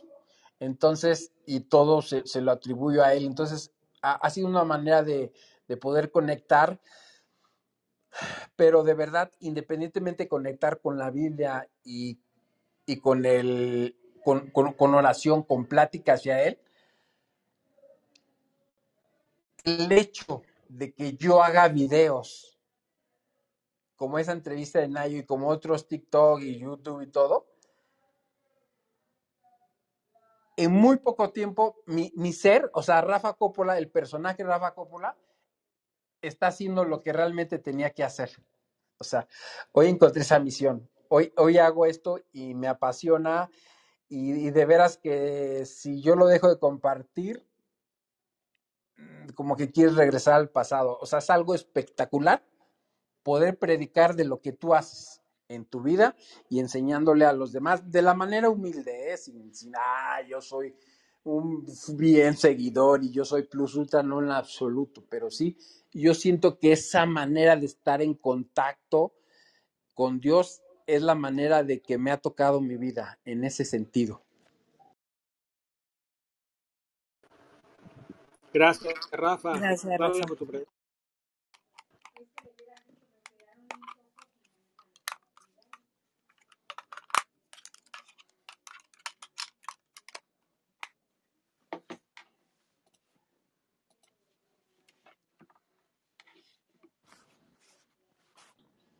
Hola,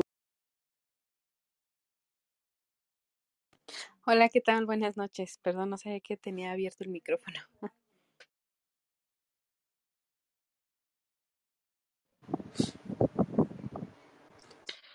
Si tiene una pregunta para Rafa, adelante, bienvenido. Pues Rafa, la verdad es que me da mucho gusto escucharte. Yo sé que te he escuchado en, en varias ocasiones, pero nunca me he cansado de escucharte, aunque porque no solamente por lo que dices, sino por lo que transmites al momento de decirlo.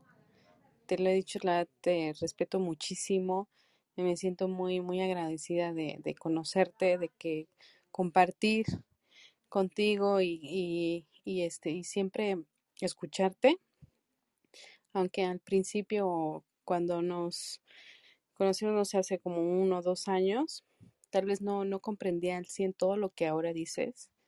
Em, yo creo que ha sido un proceso para mí y, y hoy en día puedo decir que, que he ido en- comprendiendo y que lo que dices ahora lo entiendo de otra manera, aunque lo has dicho a veces, ya lo, lo veo y, yo estoy muy, muy agradecida de conocerte y de entender varias de las palabras, poderlas entender y sentirlas de una forma diferente. Yo sé que me falta todavía mucho por aprender, mucho por este leer y escuchar, pero siempre te quiero reconocer esa parte porque siempre cada que dices algo me hace clic y lo vuelvo a escuchar y, es un esa es algo que hasta se siente, no nada más es este escucharlo y ya. Muchas gracias, Rafa. No, al contrario, Venus, al contrario, de verdad que, que muchas gracias por tus palabras. Pues realmente es algo que me gusta, que lo vivo y, y es una realidad que, digo, cuando tú me conociste, creo que si no me equivoco, fuiste de las primeras que fuiste a mi conferencia. Sí, y yo creo que has de ser ese testigo de ver la evolución en el aspecto, digo, de los negocios, ahí en estado, pero en el aspecto de, en las redes sociales, el compartir información, que si ves que se ha orientado mucho hacia un tema que siempre desde el inicio se habló de ese tema, pero, pero como en ese transcurso que yo he estado en ese camino de, de poder compartir contenido, se ha conectado mucho Dios y mucho, o sea, el deleite, de verdad, cuando yo empecé a leer la Biblia al principio yo no me deleitaba, me aburría, soy sincero, digo, no, no puedo, no podía con Génesis, digo, es que no puedo ver esto que hay una guerra y que mataban a miles de personas y niños, para mí era algo bien difícil y prefería no leerlo y me iba a otros libros y hoy, hoy me deleito y entiendo perfectamente por qué pasan esas situaciones y cada pasaje siempre trato de recordarlo, precisamente como decía Venus, para compartirlo y entender cómo, cómo lo veo y poderlo deshebrar para que la gente lo pueda digerir de una manera. Y yo platico desde mi experiencia, porque yo no hablo de religión, porque yo ya no pertenezco a ninguna, yo no lo estoy invitando a, a mi grupo ni a mi célula de nada, simplemente los invito a que puedan tener esa vivencia y que algún día alguien me pueda decir, Rafa, pensé que estabas loco, pero yo ya lo hice y hoy lo estoy viviendo. Y creo que ahí está el claro ejemplo también de Adrián, que lo está viviendo en carne propia, lo que yo viví y lo que él está teniendo y lo que dice Venus, porque Venus, desde que yo entré al mundo de, este tema de redes sociales, ha estado ahí, este, fue a mi primera conferencia. Ella fue la que me contactó a Patricia Armendaris, una empresaria de México, Shark Tank. Hicimos una entrevista que, por cierto, ahí está, le ha ido súper bien. Y de una u otra manera hemos tocado siempre estos puntos de Dios, que al final no le estoy vendiendo nada, no quiero que venga ni a mi grupo, simplemente es, es una sensación tan increíble que está en mi vida, que lo que quiero es que la gente pueda sentir lo mismo, ¿no?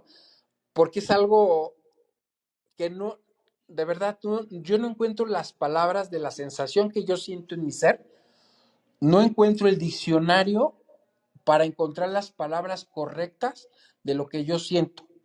Y por eso lo hablo y de frente hacia todas las personas y lo declaro y lo digo.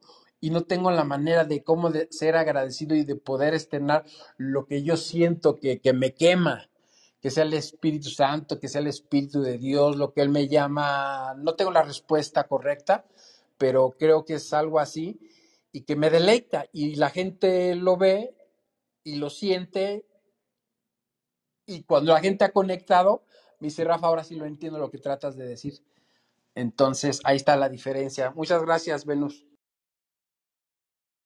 Gracias a ti, Rafa, por siempre, por siempre aportar mucho, mucho. Te digo, como te lo dije y lo vuelvo a repetir.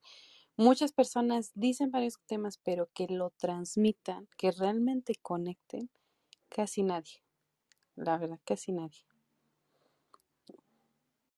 Sí, muchas gracias. Y además, dice algo bien cierto, Venus. En el mundo empresarial, a veces por los, como somos de la formación, y entrar a una conferencia con mil gentes y de repente que te salgan hablando de Dios, es un reto bien grande porque nadie se atreve a hablar. Como que es algo que está en el interior y dices, no, ¿qué van a decir? Y es en algo en mi, en mi persona que cuando yo iba en la escuela me daba pena decir que yo era de mi religión, en la que estaba, ¿no? Me daba pena. Hoy, a, a voces, lo confieso, creo en Dios y creo en Jesús, que es el Hijo de Dios y que es, es el que te salva y es el camino a la vida eterna y Él es la verdad y el que contacta con Él, con Dios, tiene todo. Lo demás es lo de menos, pero lo de menos que mucha gente lo ve como lo demás, les van a llegar. Entonces, por eso hablo mucho de eso, para que no se fíen de esas sensaciones de, ya tener, de poseer. Y todo el mundo queremos poseer, y a mí me encanta, y claro que me encanta ganar dinero, me encanta ir a buenos lugares, pues comer con mi familia, disfrutar de las cosas, pero cuando tienes lo principal, hay mucha gente que se queda con lo principal, pero se cierra lo demás. No, ya tengo a Dios, a mí no me interesa nada. Entonces ahí la gente se limita. Entonces, en ese aspecto yo recibo y doy gracias. Y cuando estás en consonancia con esa grandeza de Dios, yo creo que es cuando Dios te comparte y se ve la grandeza, la felicidad. Y de veras, los invito a mi Instagram para que vean las fotos de hace dos, tres años y siempre es algo serio. Y hasta la gente decía, oye, Rafa, ¿está- ¿estás amargado o nunca hablas? Y hoy, mi transmisión, mi ser, Rafa de hace tres años o de dos, no es el mismo. Y no es porque lo diga, le pueden preguntar a mi esposa, le pueden preguntar a mis hijos, a quien quieran. O sea, es que es bien fácil uno hablar y ponerse flores, pero la realidad dices, ah, sí, eres tan bueno, ah, a ver, me gustaría saber qué piensa de ti tu esposa, me gustaría ver qué piensan tus vecinos de ti, qué piensan tus hijos, ¿no? Y eso es muy común. Y lo más increíble es que pues siempre estoy con mi esposa, siempre estoy con mis hijos y, y fallo en muchas cosas. No soy perfecto ni mucho menos, pero disfruto lo que hago, disfruto lo que como, disfruto cada momento y tengo momentos de estrés, de hacer muchas cosas, pero, pero muy agradecido y muy bendecido porque mi vida es otra absolutamente. Y no estoy hablando de las cosas materiales, sino yo como Rafa Coppola, como ese ser esa figura que trajo aquí, a ver, Rafa, esta vida, ahora sí, ya te quitaste tantas ataduras, tanta, tanto ego, tanto, tantas creencias, que ahora sí eres el, el que tenía que ser. Entonces, es la esencia. Entonces, este, por eso, eh, por eso hablo mucho de la conexión con Dios, que es bien importante, que cuando de veras la gente conecta, transmite esa luz. Por eso Jesús dijo, por sus obras los reconocerás. Esos son, y no lo digo por mí, la digo porque te das cuenta cuando alguien dice, oye, qué amable es esta persona, oye, qué buena onda es esta persona. Son pocos, pero sí, sí, sí tratamos y habemos, y hay mucha gente, creo que es más gente buena que mala, y eso es bien bonito porque la gente cuando ve eso dice, oye, ¿qué hace? Oye, pues ahí está el consejo, lee la Biblia, hace esto, esto, son cosas que me funcionaron. Entonces, qué bonito que luego la gente dice, oye, Rafa, fíjate que yo empecé a leer y ahora contacté y ahora me pasó esto, ya tengo trabajo y todo. Y yo digo, es que mira, si tú vuelves a tu fuente, a tu origen, pues las cosas funcionan mejor. ¿Por qué? Porque si un celular tan solo, si no lo actualizas, deja de funcionar o, las actualizaciones ya no funcionan. Entonces tienes que siempre conectarlo a la fuente, al iOS, al, al Apple, a resetearlo. Y nosotros como seres humanos tenemos que volver a nuestro Padre. Y cuando conectamos con Él, por eso Dios les decía, no te vayas a la izquierda y no te vayas a la derecha, estate conmigo. Es como un papá. Hijos, yo les aconsejo esto. Si ustedes ya deciden irse por allá, pues cada quien su libre albedrío, pero estando conmigo vas a estar bien. Y es lo que quiere Dios. Estemos en el camino, en el, en el camino de la luz, ¿no? Y bueno, pues es- son experiencias personales.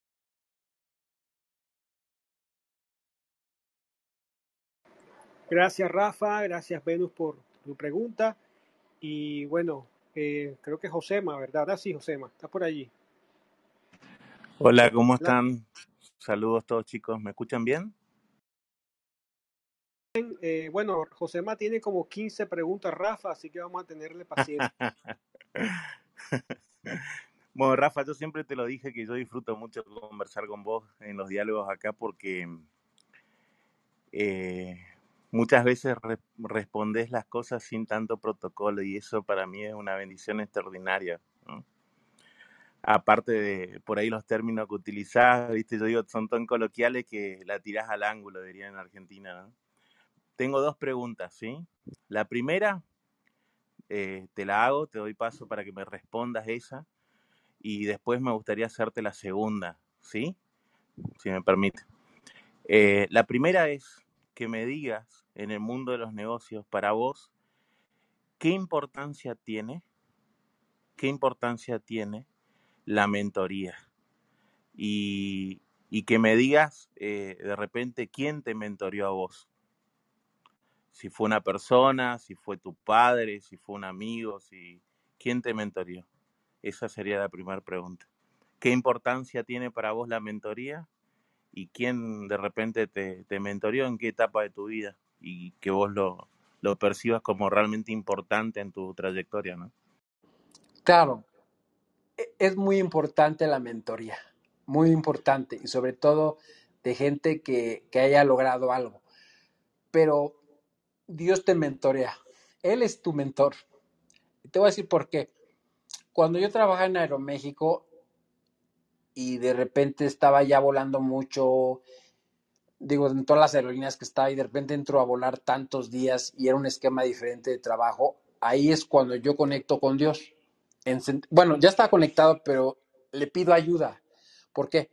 Dios, le digo, Dios, estoy en un nuevo trabajo donde ya voy a estar desde los 36 años hasta los 60 o 65 años, voy a estar volando seis días, voy a salir de mi casa y, después regreso a mi casa y voy a estar cinco y uno. Y así, o sea, literalmente iba a estar al mes, quizás unos 8 o 10 días en mi casa. O sea, ya el más del bastante porcentaje más iba a estar fuera. Entonces yo le digo, Dios, ayúdame, por favor. Yo sé, solamente sé volar aviones. No sé qué más hacer, pero permíteme renunciar. ¿Por qué? Porque quiero estar más al lado de mi familia. Y además, ayúdame a que me vaya inclusive, pues, que, me vaya bien. Porque mucha gente dice, no, pues yo por tal estar con mi familia y están ahí en su casa, pero son pobres. O sea, no tienes dinero, entonces pues, mejor trabaja, ¿no? Sino entendía que tenía que hacer algo más. Entonces,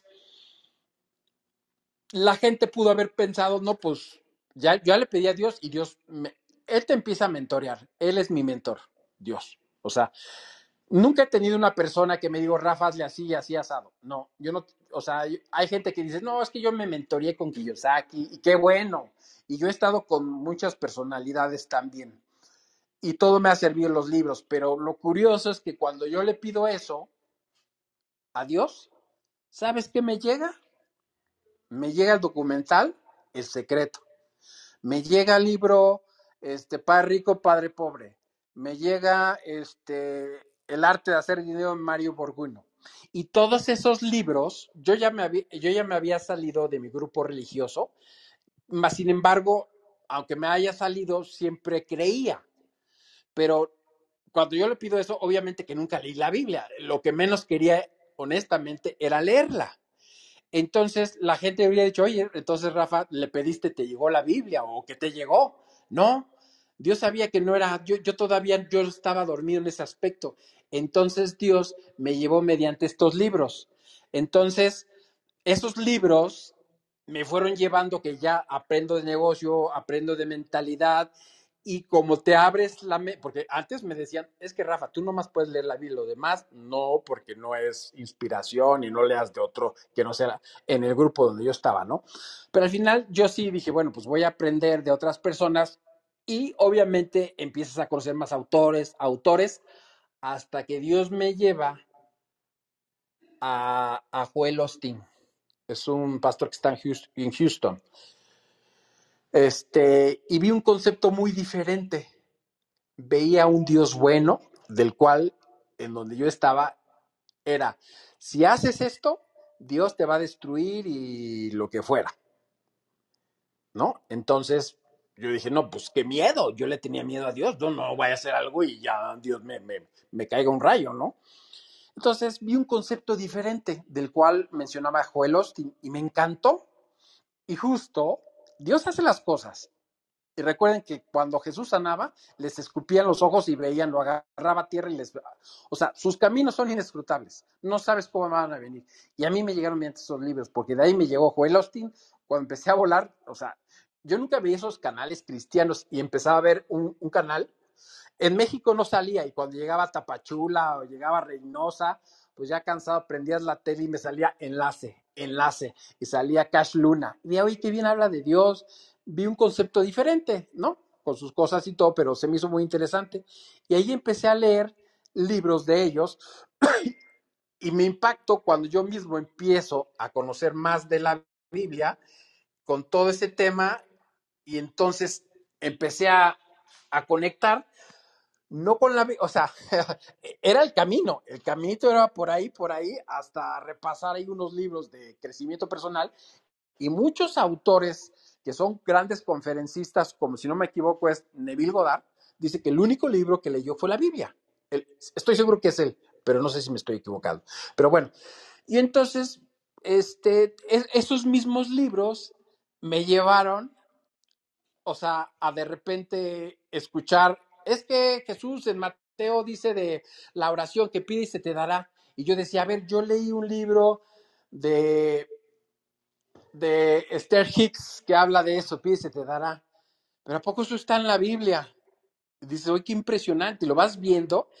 Y entonces, como que dije, ¿cómo estuve tan cegado que nunca lo leí? Y en la Biblia habla de todo lo que aprendí en diferentes autores que cada uno te lo explicaba diferente y hoy este, lo veo en la Biblia, entonces quedé muy impactado de lo que yo estaba aprendiendo y entonces este, ahí empecé a, conectar con Dios. En, entonces Él me fue trayendo por ahí hasta entrar hasta la escritura y luego me di cuenta de algunas cosas también, pero, pero así como fui, fui, fui conectando a través de eso. Entonces no llegó como uno espera, pero así es como fui como fui conectando. Qué genial, bueno, lo que me compartías, ¿no? Porque eh, yo creo que en el mundo de los negocios, así como en el mundo educativo, en el mundo, en todo contexto que nos movamos, siempre hay alguien que sirve de suerte de, de, guía, de orientador, de mentor, utilizando un término por ahí más actual, ¿no? Pero eh, yo entiendo que de una u otra manera eh, vos siempre también reconoces esa, esa necesidad que todo el mundo tenemos, porque entiendo que es humana, porque decís, bueno, me leí este libro, leí este otro libro, este otro autor eh, y demás, ¿no? Y bueno, vos, yo creo que me respondiste la segunda pregunta también, porque la primera es, era de, de quién recibiste o la mentoría en el mundo de los negocios. Y la segunda era eh, si también eh, reconoces esa necesidad de una mentoría en lo espiritual, ¿no? En, en, en, el crecimiento de la vida cristiana y demás, ¿no? Eh, ya no fuera, no, no quitando acá el contexto religioso, ¿no? Porque yo también soy antirreligioso, Rafa. Yo creo que en eso nos unimos todos los que estamos acá, ¿no? Pero eh, siempre yo creo que hay alguna suerte de orientador, ¿no? De guía, de, de, mentoría, ¿no? Eh, ¿cómo lo ves vos eso? ¿Cómo lo, claro, ¿cómo lo ves vos eso? Ya fuera de contexto religioso, Rafa, ¿no? Porque hoy entiendo perfectamente y también lo he padecido, ¿ah? Quizá no eh, bajo la religión en la cual estabas vos, ¿no? Pero en otra. Pero sé que muchas veces esos líderes espirituales ejercen algún tipo de, de influencia, de presión, ¿no? De autoritarismo, de, de en vez de facilitarte el camino al Padre, se, sirven de obstáculo, ¿no? Eh, pero es innegable, ¿no? Al menos en- en- en- en- yo considero así de que algún tipo de, de guía, orientación uno tiene que tener, ¿no? Así como en el mundo de los negocios, en el otro ámbito también, ¿no? ¿Cómo lo ves vos? ¿Cómo lo percibís vos, Rafa? Gracias. Sí, claro. Mira, yo de hecho no me dedico a, como tal, pero sí, sí hago mentorías. Y la gente me, o sea, Rafa, ¿tú das mentorías? Le digo, sí, sí lo doy. Mentorías, la verdad, yo me dedico a mis cosas, a lo que hago, pero hay gente que sí, me contrata y sabes que yo quiero una mentoría por ti y, y quiero que estemos tanto tiempo y órale. Entonces la gente cree que le voy a llegar y le voy a empezar a decir de, o sea, obviamente les platico muchísimas cosas como yo he hecho desde el inicio hasta lo, lo que he estado, pero yo les hablo y hay gente que no está conectada ni siquiera cree y siempre les toco a Dios, porque para mí Rafael, ¿cómo están? para, porque para mí es la clave del éxito. O sea, yo los le digo y digo, ¿sabes qué? Es que yo te puedo decir muchas cosas y nos podríamos ahorrar tiempo en que poderte conectar. O sea, sí, para mí sí es muy importante en la parte de, de esa mentoría. Te voy a decir por qué. Imagínate tú, Yo entiendo por qué también. ¿Tiene la respuesta? ¿Sabes dónde? este, imagínate tú En estar, el tema de la exterioridad. Exterior este, imagínate tú que tienes la oportunidad. Ahí este. Ya, gracias. Lo mandamos abajo. Este, imagínate tú estar mentoreando con Kiyosaki, con Joe Dispenza. Qué maravilloso es poderte mentorear. Cuando tú lees la palabra de Dios, ¿quién te está mentoreando? El que diseñó y estructuró todo el universo. Y te está hablando mediante su palabra. Entonces, claro que sí es muy importante esa mentoría. O sea, hay que aprender de todos, no cerrarse así, no, yo nomás aprendo de la Biblia y de esto no lo aprendo. Oye, pues si vas a hablar de cocina, aprende de cocina. ¿Quieres hablar de medicina? Aprende medicina. Si quieres hablar de eso, eso es muy importante, pero este, el mentorearse con Dios, o sea, yo he leído, mucha gente, o sea, mucha gente dice, mi mentor fue tal y tal, pero la realidad es que lo decimos por como si hubiéramos estado con él, pero yo le leí todos los libros y al final mis libros fueron mis mentores. Pero qué padre es mentorarse con Dios, con la Biblia. Claro, pero recibiste directamente una mentoría en, eh, de un pastor. Bueno, ahí me- vos me No, citaste un pastor que yo no lo conozco, digamos, pero eh, ¿lo no, yo? No, no, yo nunca, o sea, mira, yo, yo te soy sincero, yo un día fui con los cristianos y me, me, me cablearon así, o sea, salí corriendo de ahí. Un día fui, o sea, otro día fui con los estos de los, ay, los, los que son de los de Tom Cruise. Ah, eh, so- so- cienci- San- cienciólogo. Scientology.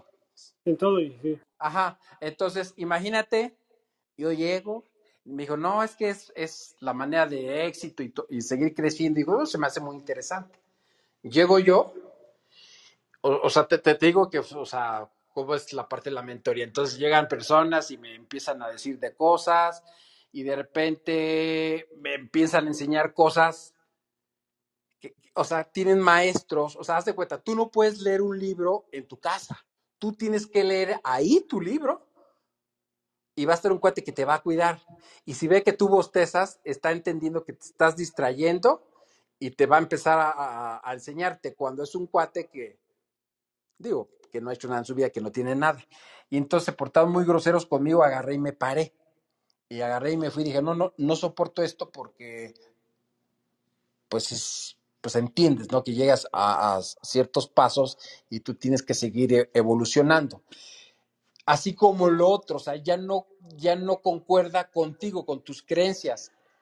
Entonces, yo como tal, no he, no, o sea, es raro encontrar a alguien, o sea, hay unos buenísimos ahí en, o sea, yo contacté en el sentido de escuchar a Cash Luna, a este cuate, a Joel Austin. Yo nunca he hablado con un pastor y que me haya dicho, "Eh, yo soy tu mentor y nada, nada de eso. Los que he contactado este, están más, este, más de lo mismo. A mí me da un poco de shock todo ese tema. Por eso siempre hablo de conexión con Dios. Es que yo pienso que es una relación personal. Claro que es algo formidable quien logre encontrar su célula, su, su, su, su lugar donde se siente súper bien, es algo espectacular. Yo hablo desde mi experiencia y cuando yo tuve la oportunidad de ahí, o sea, mis, mis, podríamos decir, mis mentores de ese entonces, en esos años, pues esos mentores me decían, ¿para qué quieres estudiar para piloto? Estudia para electricista, ser carpintero, este, todo era para atrás. ¿Para qué quieres un carro nuevo si puedes tener un carro usado, viejito, con que te lleve y te traiga? Esa era la mentoría que yo recibía de esos pastores donde yo estuve. Entonces, no los juzgo, estoy platicando la experiencia, por eso tengo que hablar de ello, parece que los juzgara, pero es lo que yo viví y ya no me gustaba, ya no resonaba conmigo. Entonces, lo que hice fue empezar más bien a conectar con Dios. Entonces, eso fue lo que fue diferente en mi vida. Gracias, Rafa. Abrazo. Gracias, Josema. Gracias, Rafa. Por acá está Alfonso, que levantó su mano. Alfonso, si tienes una pregunta para Rafa, mueve tu micrófono y vamos contigo. Buenas noches, ¿cómo están? Eh, una pregunta que, que tengo, que esta semana está en mi cabeza. Eh, estoy comenzando a una iglesia nueva en este lugar, que, que me mudé hace poco y, y por primera vez que tengo un trabajo, o sea, que voy solo a una iglesia y que tengo un trabajo. Y no sé, he estado buscando mucho de la ofrenda. Nunca he ofrendado personalmente en una iglesia. La vez que he ofrendado ha sido con la plata de mis papás cuando iba con mis padres a la iglesia.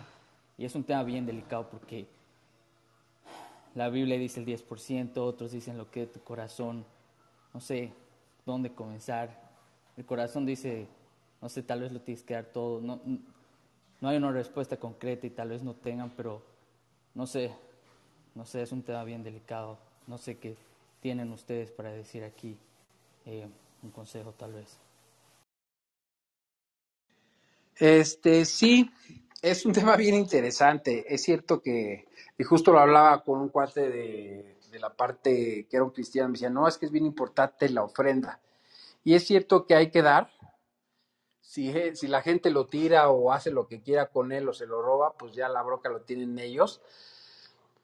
Pero yo en mi caso personal, mira, tuve una experiencia, o sea, a veces son temas fuertes que mucha gente dice, ay, este cuate de qué habla, pero mira, yo fui un día, me invitaron a un grupo, a una célula, ¿no? O grupo cristiano, no sé qué denominación era, pero fui. Entonces dijeron, vamos a ofrendar y vamos a donar. Entonces, te platico experiencias personales. Dijeron, pasen al frente y den dinero. Yo ese día, más bien ese día, yo no tenía dinero. O sea, ahí estaba, pero quebrado. Entonces todo mundo pasó y yo me quedé sentado. ¿Sabes lo que sentí yo? Mira, ese cuate no, no, no quiso ofrendar, no le dio nada a Dios. Bueno, yo así lo percibí, yo estoy seguro que mucha gente, creemos que todo el mundo está pensando eso, ¿no? Pero en ese momento yo me sentía muy mal porque no tenía dinero y no podía pasar al frente ni dar cinco pesos. Entonces, obviamente dije, ah, son estrategias, porque tú podías donar en una cajita sin que nadie te vea, pero aquí te hacen ver para que, mira, ya se paró, ya dio dinero, es un santo, es un... Entonces, yo vi, un, vi una estrategia de marketing en, en donde yo pertenecí, ahí te dicen, mira, si tú te vas a morir, da tu herencia y tu testamento a este grupo religioso. Si tú tienes una inversión, danos. O si tú te van a dar la jubilación, de una vez dándolas a nuestro grupo. Y, dices, pues como que ya no te empieza a cuadrar, dices, pero, o sea, eso es porque cuando tú quieras, no te pueden estar charoleando. Entonces, yo mejor prefiero ser ese concepto de primero empezar por tu casa, ¿no? Pues a tu familia, ¿no? Y, y obviamente también de la viejita, pues que dio todo lo que tenía, ¿no? Pero primero, pues empieza en casa y yo creo que puedes hacer más labor social ayudando a más personas y saber que les llegue. O sea, también no puedes tener todo el control y saber, pero bueno, es, creo que es una decisión personal. Esa es mi manera de ver las cosas por lo que yo viví. Pero yo estoy seguro que varios están escuchándome y han de decir que estoy totalmente mal. Pero es algo personal que yo así lo pienso. Entonces, definitivamente en el pasado diezmaban. ¿Por qué diezmaban? Porque el pueblo de Israel necesitaba, vamos a hacer algo, va a haber un templo, vamos a construir. A ver, necesitamos esto y se tenía que pedir, pero un tiempo que no.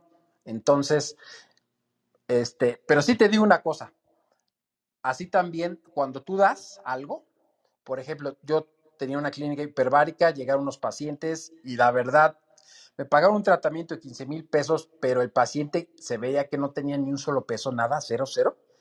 Y cuando me, o sea, me partió el corazón que me estaban pagando, se los regresé. Digo, no, mire, de verdad le agradezco, me lo pero prefiero regresárselos.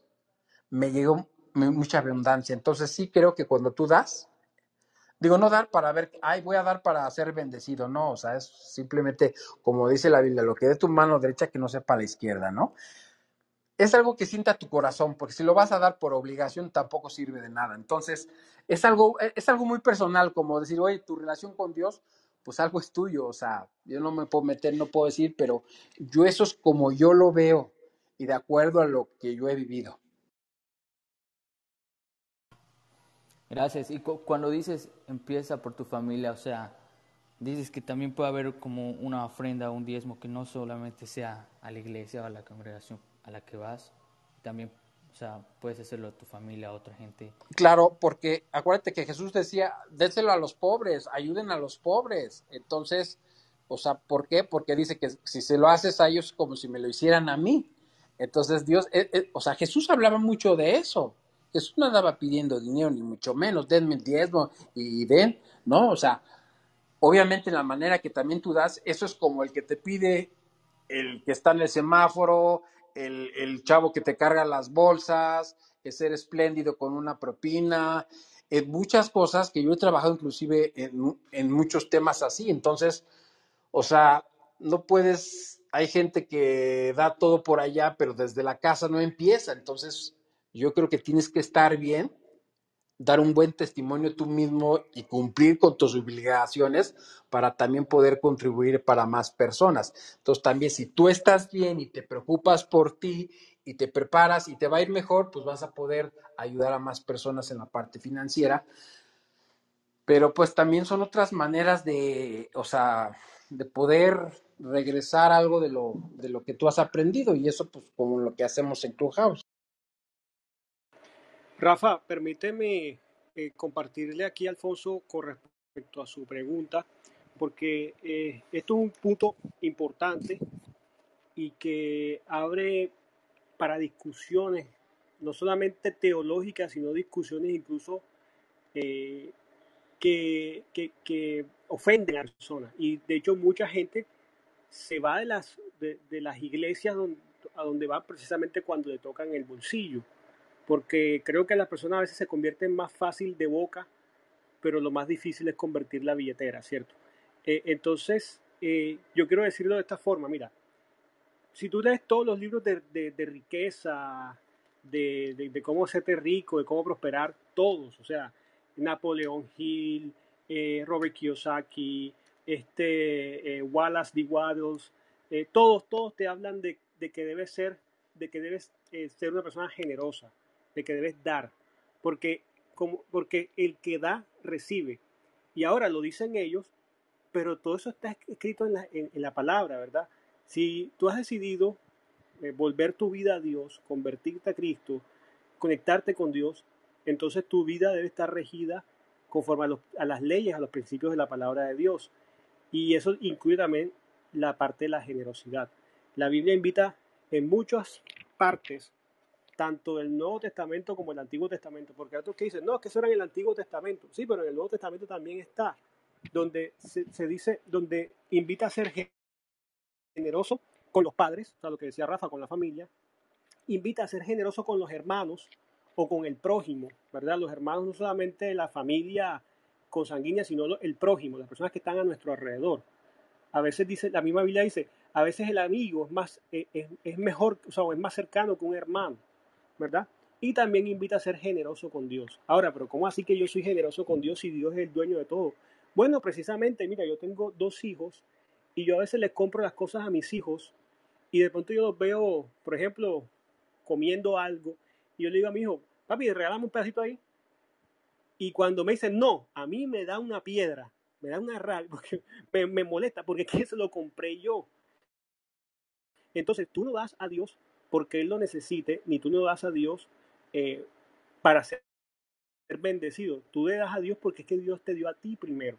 Ahora, algo importante de la palabra generosidad, ¿verdad? E- Es, viene, viene del latín generosus.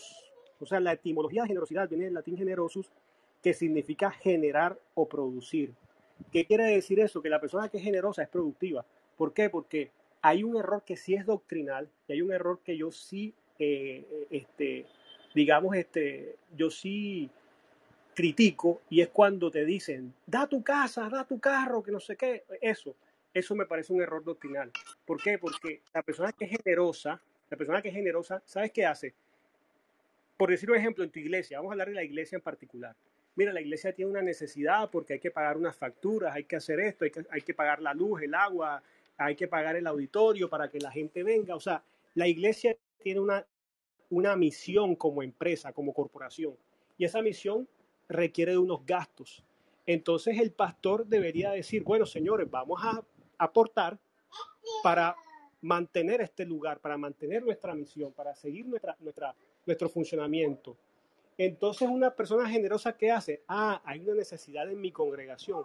Voy a producir para esa necesidad. Y yo he visto ideas increíbles de personas que dicen, wow, yo quiero aportar a ese proyecto de la iglesia. Así que, Señor, dame una idea, Dios, dame una idea. De pronto, de pronto vienen con ideas y producen, eh, hacen un negocio, crean un negocio y de ese negocio dan una, dan una parte para, para ese proyecto. Pero ¿qué pasó? ¿Con qué se quedaron? Con una idea productiva. Sí, sí, sí, sí me hago entender. O sea, el principio de la generosidad te lleva a ti a ser productivo.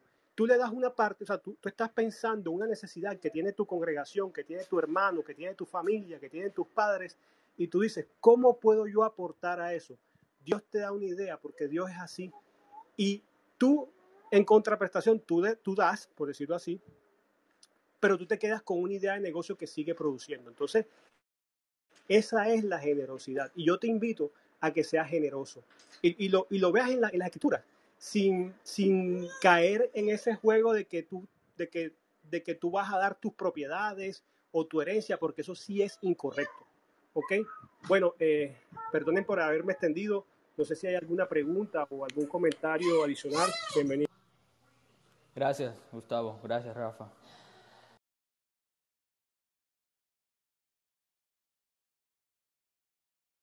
Bueno, ya que nadie habla, hablo yo. El Yo tengo una pregunta. Adelante. Sí, en conclusión, como ustedes han hablado, am, en conclusión sería nosotros dar lo que nosotros, o sea, no pensando en el hombre, ¿verdad? Sino pensando en Dios. Y ya obviamente, como usted dijo, Ra- Rafa, cuando ya se da, ya no se piensa en qué, en qué se va en qué forma se va a ser usado, ¿me entiendes? Entonces nosotros tenemos que cumplir con Dios. Entonces, eso sería la conclusión, ¿verdad? No sé si me Pues, dejo entender. sí, claro, o sea, porque debe dar lo que dé, lo que da de tu corazón. O sea, como dice Gustavo, todos hemos estado ahí, pues de, y dices, bueno, este salón donde se reúnen, pues tiene necesidad de luz, de pagar muchas cosas, y claro que es un gozo poder dar. Entonces, este, pues no es obligado así como que lo tengas que dar ya la fuerza, porque pues de nada sirve, ¿no? Yo creo que es bonito decir, ¿sabes qué? Pues hay necesidad y desde de frente, sí, ¿sabes qué? Pues ayúdenos, vamos a cooperar y eso está muy bien. porque pues obviamente, si no, ¿cómo se mantiene, no? ¿Cómo sería así, pues como que del cielo, así como que pues no va a caer la cosa?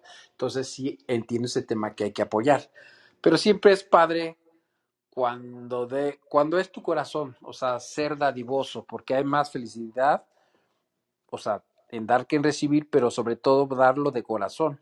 Entonces, pues cada uno, ¿no? Es algo yo creo que muy personal, pero sí es importante ser generoso. Y así como eres generoso, también la vida va a ser generosa contigo, o sea, me refiero a Dios.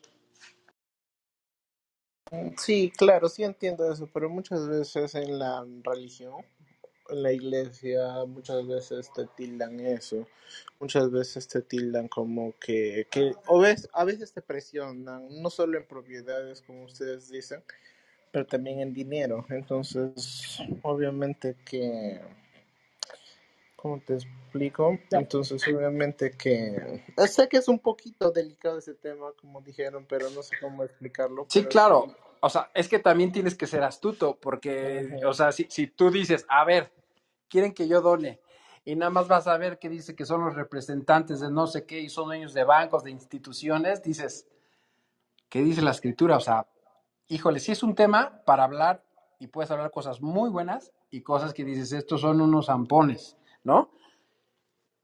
Y Ahí seguramente, ¿qué es lo que tratas de decir? Ah, Rafa, ahí está la clave. O sea, la clave está es eh, qué es lo que les preocupa a aquellos que te piden el dinero, ¿verdad? ¿Les preocupa es que tú des o les preocupa tu vida? Porque así como hay personas que son muy deshonestas, como lo dice Rafa, y eso es una realidad y hay que hablarlo sin tapujos y hay que exponerlo. Hay personas que hacen esto es por dinero y que lo hacen y lo piden y, tú vas a, a su grupo o a su, como se llame, y lo que están es pendientes es a cómo sacarle plata a la gente. Eso es una realidad. Pero también hay miles, tal vez millones de ministerios donde la, la visión realmente es honesta, es transparente y su propósito es ayudar a las personas. Entonces eso es lo que tú obviamente con, la, con el discernimiento del Espíritu Santo, tú te das cuenta, hey, este lugar es un lugar donde realmente se preocupan por mí, por mi crecimiento, me están ayudando, no hay una intención oculta. E- e- Y eso, y eso lo da ¿qué? tu relación con Dios, porque al fin y al cabo la iglesia o la congregación es un lugar donde, eh, donde tú o donde a ti, a ti te disipulan, pero la relación con Dios es personal. O sea que si tú vas a una iglesia y tú no tienes una relación con Dios, da lo mismo que, va, que no vayas, porque no estás haciendo nada, estás perdiendo el tiempo. ¿Me hago entender? Sí, claro, sí, sí entiendo. Gracias. Es que, por ejemplo, o sea, de lo que trata, o sea, por ejemplo, Alessandro, yo he visto muchos videos, no sé si, seguramente todos los hemos visto en internet o en TikTok. A ver, vamos a ofrendar y, a ver, este Rafael dio un cheque de 10 mil dólares, ¿quién da 20 mil? ¿Y quién da 30 mil? Esos son los que están sacando tu lana, hay que tener juicio. Entonces, pero no por eso, o sea, no es algo malo, simplemente hay que saber, o sea, hay- pedirle sabiduría a Dios, pero sí es un tema que, que hay que dar, o sea, que compartir, pero pues también tener el juicio sano, porque pues, hay gente que se aprovecha de eso y juega con la salud espiritual. O sea, pues, hay gente que en la Biblia no existen los santos y te cobran dinero para ser santo. Entonces, hay que darse cuenta, nada más hay que tener tantita la mente abierta para darte cuenta que están sacando la lana. ¿Qué onda, Tomás? ¿Cómo estás? Hola Rafa, ¿cómo están? ¿Me escuchan bien? Sí, Tomás. Súper, muchísimas gracias aquí por, por subirme a la sala. Los ando escuchando y estaba súper interesante todo de lo que están hablando. No, al contrario, Tomás. Un gusto tenerte por acá.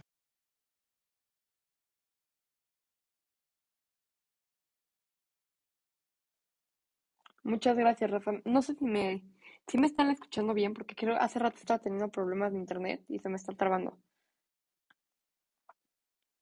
Sí, Sí, te se escucha. escucho bien. Ah, súper, súper. Bienvenido, Tomás. Qué gusto tenerte por acá. Y bueno, eh, creo que ya no hay más preguntas. Eh, por acá por el back channel no tengo, no tengo más nada. Yo, yo tengo otra pregunta, Gustavo. Vale, vale, Alessandro, adelante.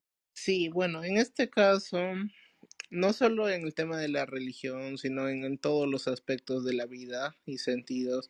Uno debe ser astuto como serpiente y manso como paloma, ¿verdad? O sea, en ese aspecto. ¿O cómo?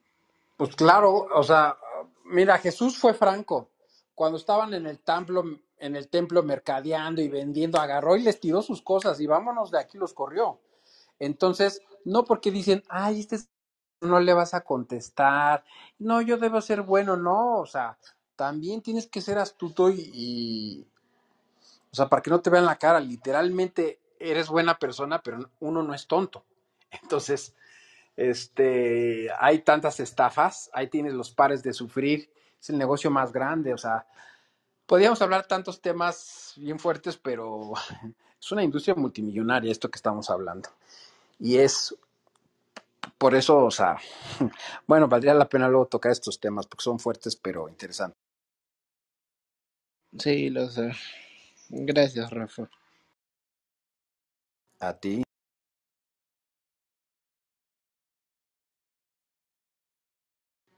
Pues si no hay más preguntas, mi querido Gus, este, ¿cómo ves? Sí, no, la verdad hemos estado aquí ya eh, un par de horas con unas preguntas bien interesantes, otras bastante polémicas, pero lo bueno es que esto queda grabado eh, en nuestro podcast de Emprendiendo con Dios para escuchar esto. Si quieres eh, repetir alguna pregunta o si, que, o si no estuviste desde el principio y quieres escucharlo todo, puedes bajar de la aplicación Emprendiendo con Dios allí en tu App Store. Eh, lo puedes bajar en tu iPad, en tu iPhone. Y, y bueno, si quieres, eh, para identificarla, tiene la misma foto del club. Si no la encuentras, nos puedes escribir un, mensaje y te enviamos el link para la descarga. ¿Verdad? Entonces allí está todas las grabaciones, está bastantes recursos, videos de Rafa, hay muchos, muchos recursos allí en esa, en esa aplicación. Así que bueno, bienvenidos todos, gracias por estar aquí. Eh, pueden seguir el club Emprendiendo con Dios en la casita verde al lado del título.